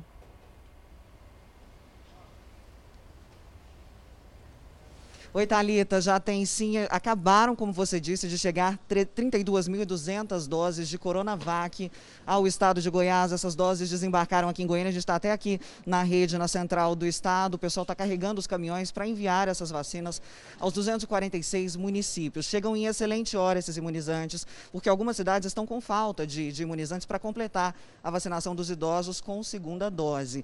Vocês acompanham até imagens da coletiva do governador Ronaldo Caiado e do secretário de Saúde Saúde aqui do nosso estado de Goiás também. Eles explicaram que em muitas cidades aconteceu esse atraso, porque ali no ímpeto de ampliar a vacinação, eles acabaram utilizando doses que deveriam ser usadas para a segunda aplicação em primeira dose. Então, a prioridade é regularizar essa segunda dose e aí os municípios que já tiverem feito isso poderão usar também para vacinar pessoas com comorbidades a partir de agora. A vacinação de comorbidades já começou aqui na semana passada. A prioridade é para mulheres grávidas ou que deram à luz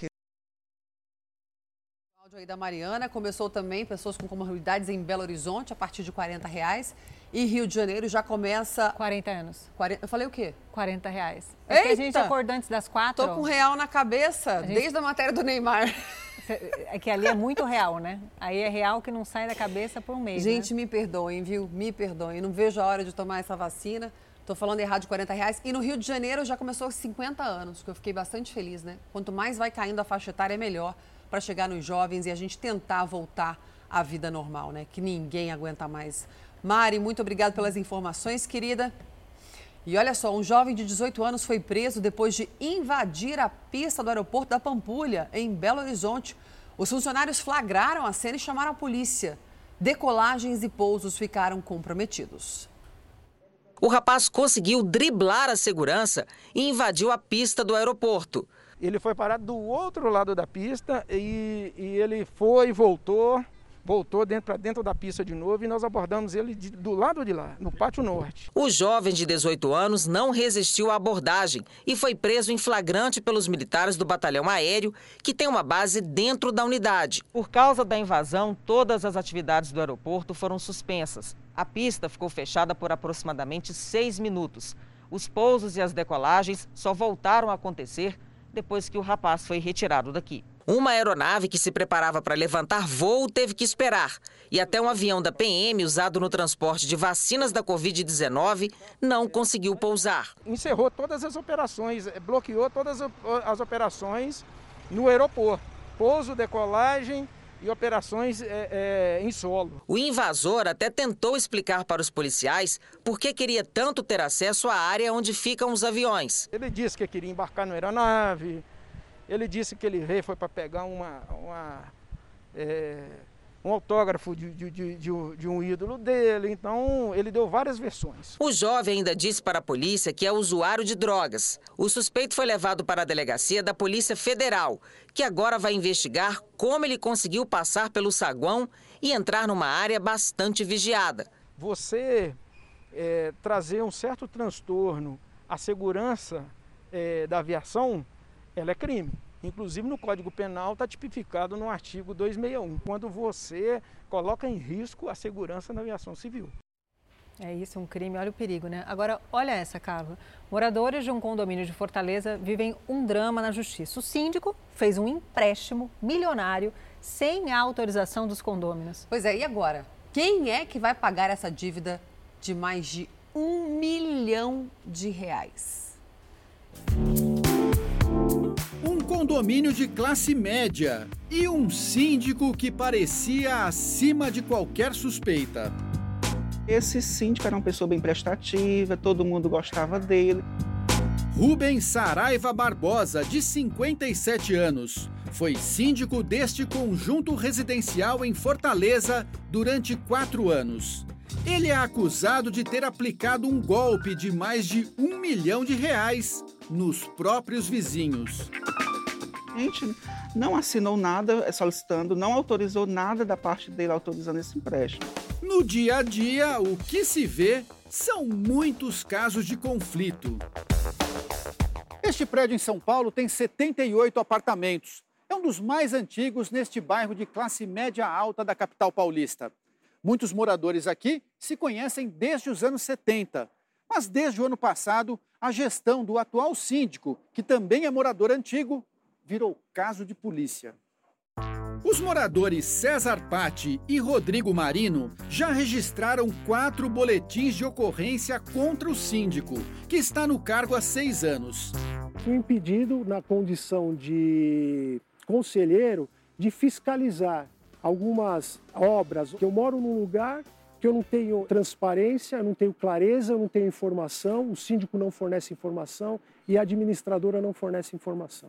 Eles acusam Antônio Augusto Pires de uma série de irregularidades, como contratar obras sem aprovação da Assembleia, superfaturar orçamentos e até utilizar notas fiscais de empresas inativas. O orçamento mensal do prédio é de 60 mil reais.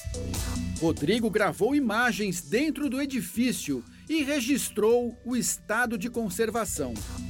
Esse daqui é o corredor da área externa do apartamento. A parede está caindo. Olha a situação dessa parede com as infiltrações. Olha isso. Nosso prédio está totalmente degradado. Você não sabe onde o seu dinheiro está indo. É revoltante. O síndico tem uma loja de material de construção na mesma rua do prédio. Nós falamos com ele, mas seu Antônio não quis comentar as acusações. Não adianta que não vai resolver nada, sabe? O caso do condomínio de Fortaleza, que nós mostramos no começo da reportagem, aguarda uma solução na justiça. Em 2009 e 2020, o ex-síndico Rubens Barbosa pegou três empréstimos em nome do condomínio, sem que os condôminos soubessem. A dívida atualizada passa de 1 milhão e 200 mil reais. As parcelas não foram pagas e o processo entrou em execução judicial. me senti lesada pelo fato dele conviver com a gente, dele saber das dificuldades da gente. Ele, ele tinha acesso às nossas moradas, ele sentava à mesa para tomar café com a gente. A polícia detectou fraude nos documentos. A ata que autorizou o síndico a fazer a contratação desses empréstimos teria sido uma ata fraudulenta, uma vez que a todas as assinaturas dos 327 condôminos, todas elas foram falsificadas. O síndico também foi ouvido pela polícia e surpreendeu o delegado. Confessou o crime, dizendo que realmente houve a falsificação e foi indiciado no mesmo, na mesma ocasião. Segundo a defesa do síndico, ele usou parte do dinheiro para fazer benfeitorias no condomínio. Todas as vagas de garagem são cobertas por conta desse empréstimo que foi utilizado para fazer a obra. Mas os proprietários desmentem essa versão. Eles dizem que já havia um rateio para a cobertura das garagens. Foi, na verdade, rateado mil reais né, para cada apartamento, ou seja, são 270 apartamentos, então são, fechou em torno de 270 mil reais. Segundo o advogado, os empréstimos ajudaram também a quitar dívidas, porque muitos teriam deixado de pagar o condomínio durante a pandemia. A justiça determinou o bloqueio das contas do conjunto residencial, o que compromete o pagamento de funcionários e de gastos com gás e energia. As financeiras que concederam os empréstimos não quiseram dar entrevista, mas enviaram uma nota. A Money Plus diz que atua dentro dos critérios estabelecidos pelo Banco Central. Na nota da Empiric Investimentos, a empresa diz que segue a política de concessão de crédito aos clientes, conforme as diretrizes regulatórias estabelecidas. O síndico Rubens Barbosa responde por crime de estelionato. Diz que sofre ameaças e está desaparecido. Agora, quem vai pagar essa dívida que passa de 1 milhão e 200 mil reais?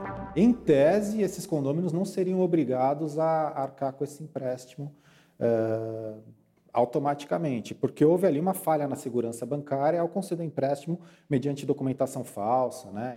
É importante verificar se aquele que está Uh, se candidatando a síndico é uma pessoa que paga o seu condomínio em dia, é? se está em ordem com as suas finanças, e aí isso sim vai uh, evitar que se tenha eventualmente que arcar com uma despesa ou por algum uh, excesso ou abuso que tenha sido cometido pelo síndico em nome do condomínio.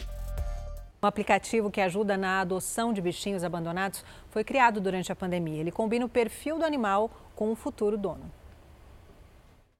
O aplicativo é grátis e se assemelha às conhecidas plataformas digitais de relacionamento.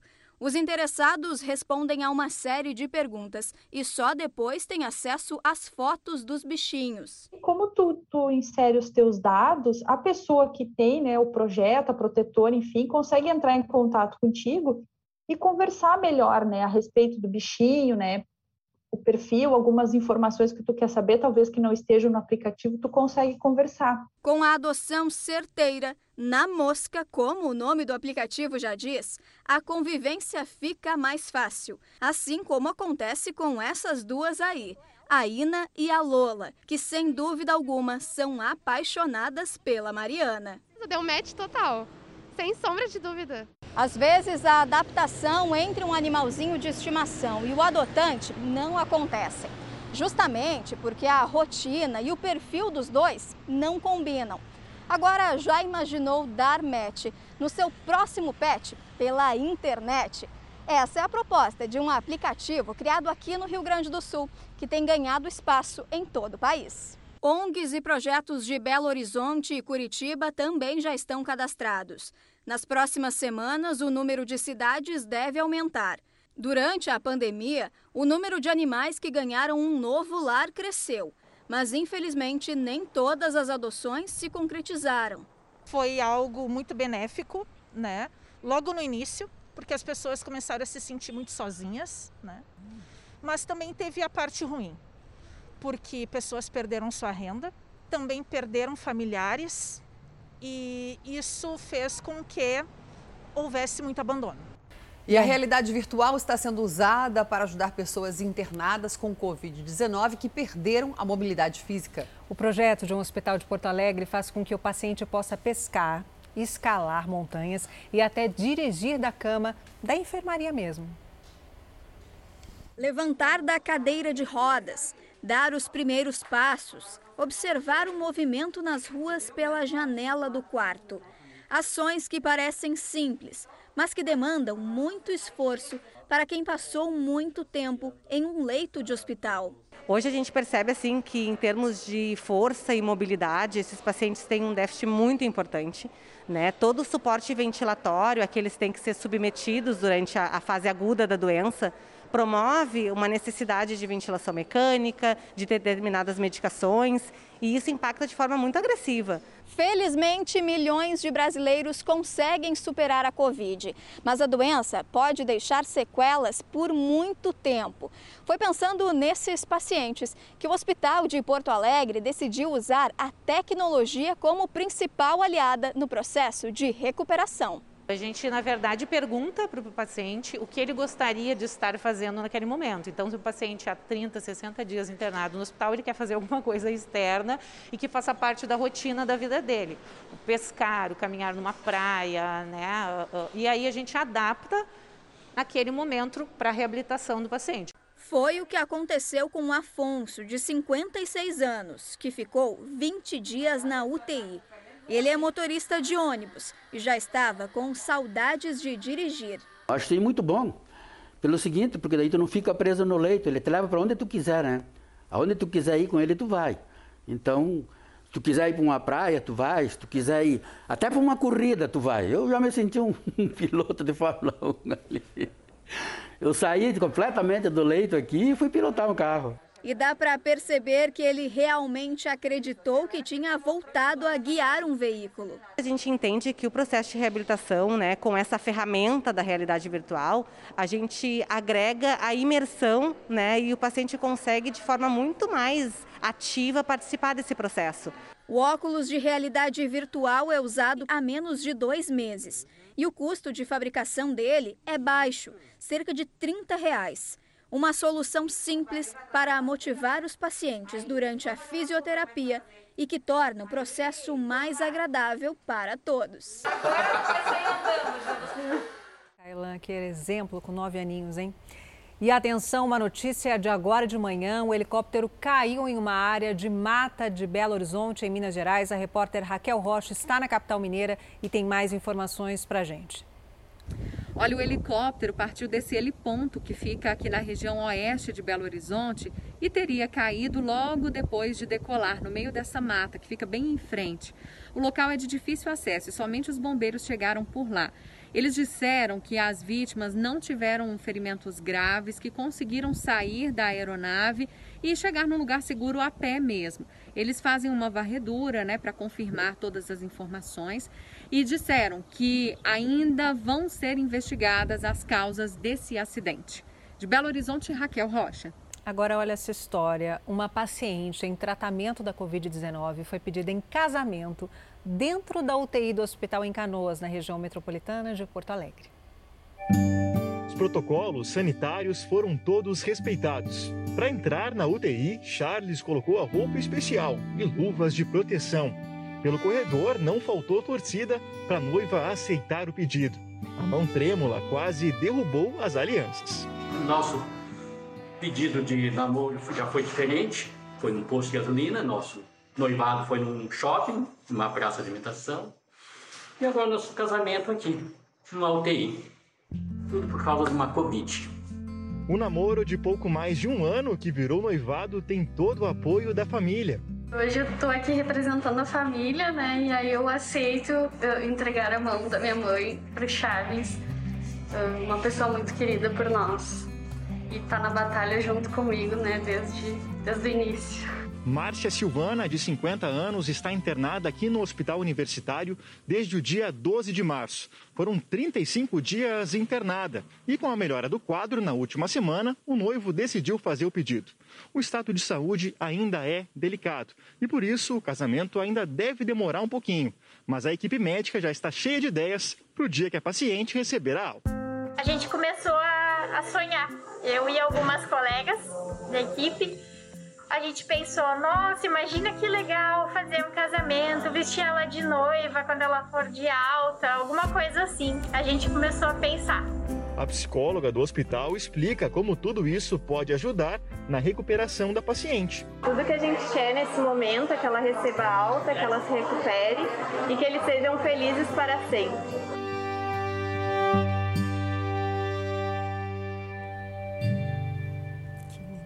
E você vai ver agora a história da Luciana, uma mulher que lutou por três anos para conseguir a guarda da enteada e agora vai poder comemorar o Dia das Mães de um jeito muito especial. Hoje no Brasil, mais de 30 mil crianças vivem em abrigos e esperam por um lar.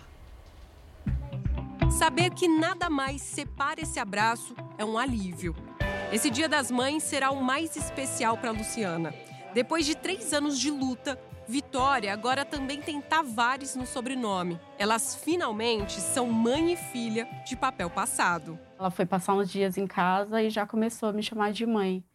E no dia que eu a conheci, ela tipo ficou olhando assim para mim com os olhinhos bem fitados e rindo e o pai dela falou assim: "Que foi, filha?" E ela tipo não sabia responder, mas ficou muito fitada em mim.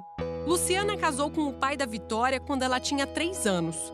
Infelizmente, dois anos depois, Eliezer não resistiu a um AVC. Pela justiça, a prioridade da guarda da criança seria da mãe biológica, se não fosse o fato dela ter problemas de saúde e também falecer pouco tempo depois. Não foi fácil provar que a Vitória já era filha da Luciana há alguns anos pelos laços afetivos que elas criaram. A mãe adotiva chegou a ser chamada para entregar a menina a um abrigo do Estado.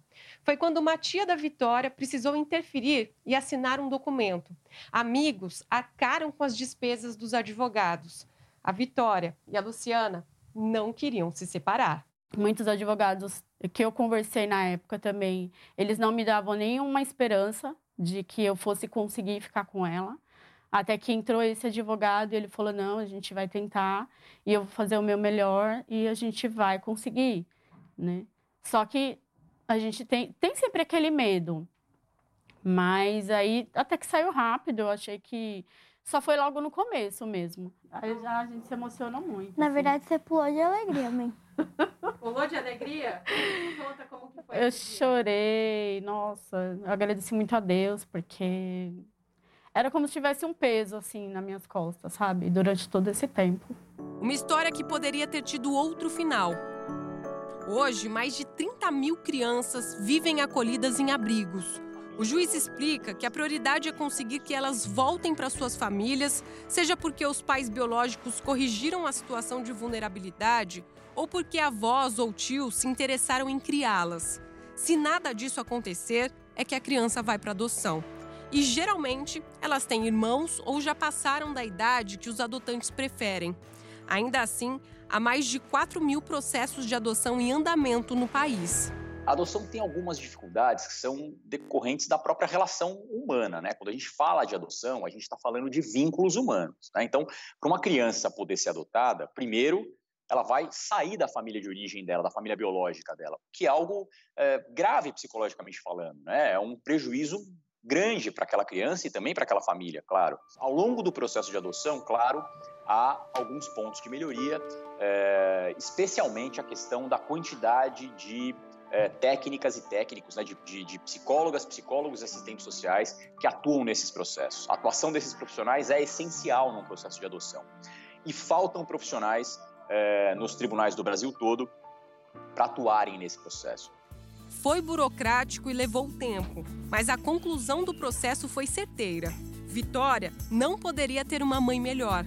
Agora a madrasta e enteada são mãe e filha.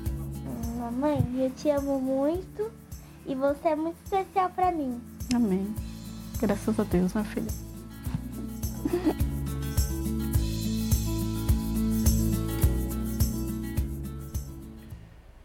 E amanhã, Dia das Mães, dia especial. Já deixo aqui meu parabéns Um beijo para todas as mamães do Brasil e do mundo, para você, Talita. Ah, para você também. E que essa fase passe logo e a gente volte a viver para se abraçar, se beijar, todo mundo junto. É verdade. Feliz Dia das Mães para todas as mamães que nos assistem. Que seja um domingo de muito amor. Você fique agora com The Love School e uma da tarde tem balanço geral. Até semana que vem. Beijo, obrigada. Tchau, tchau.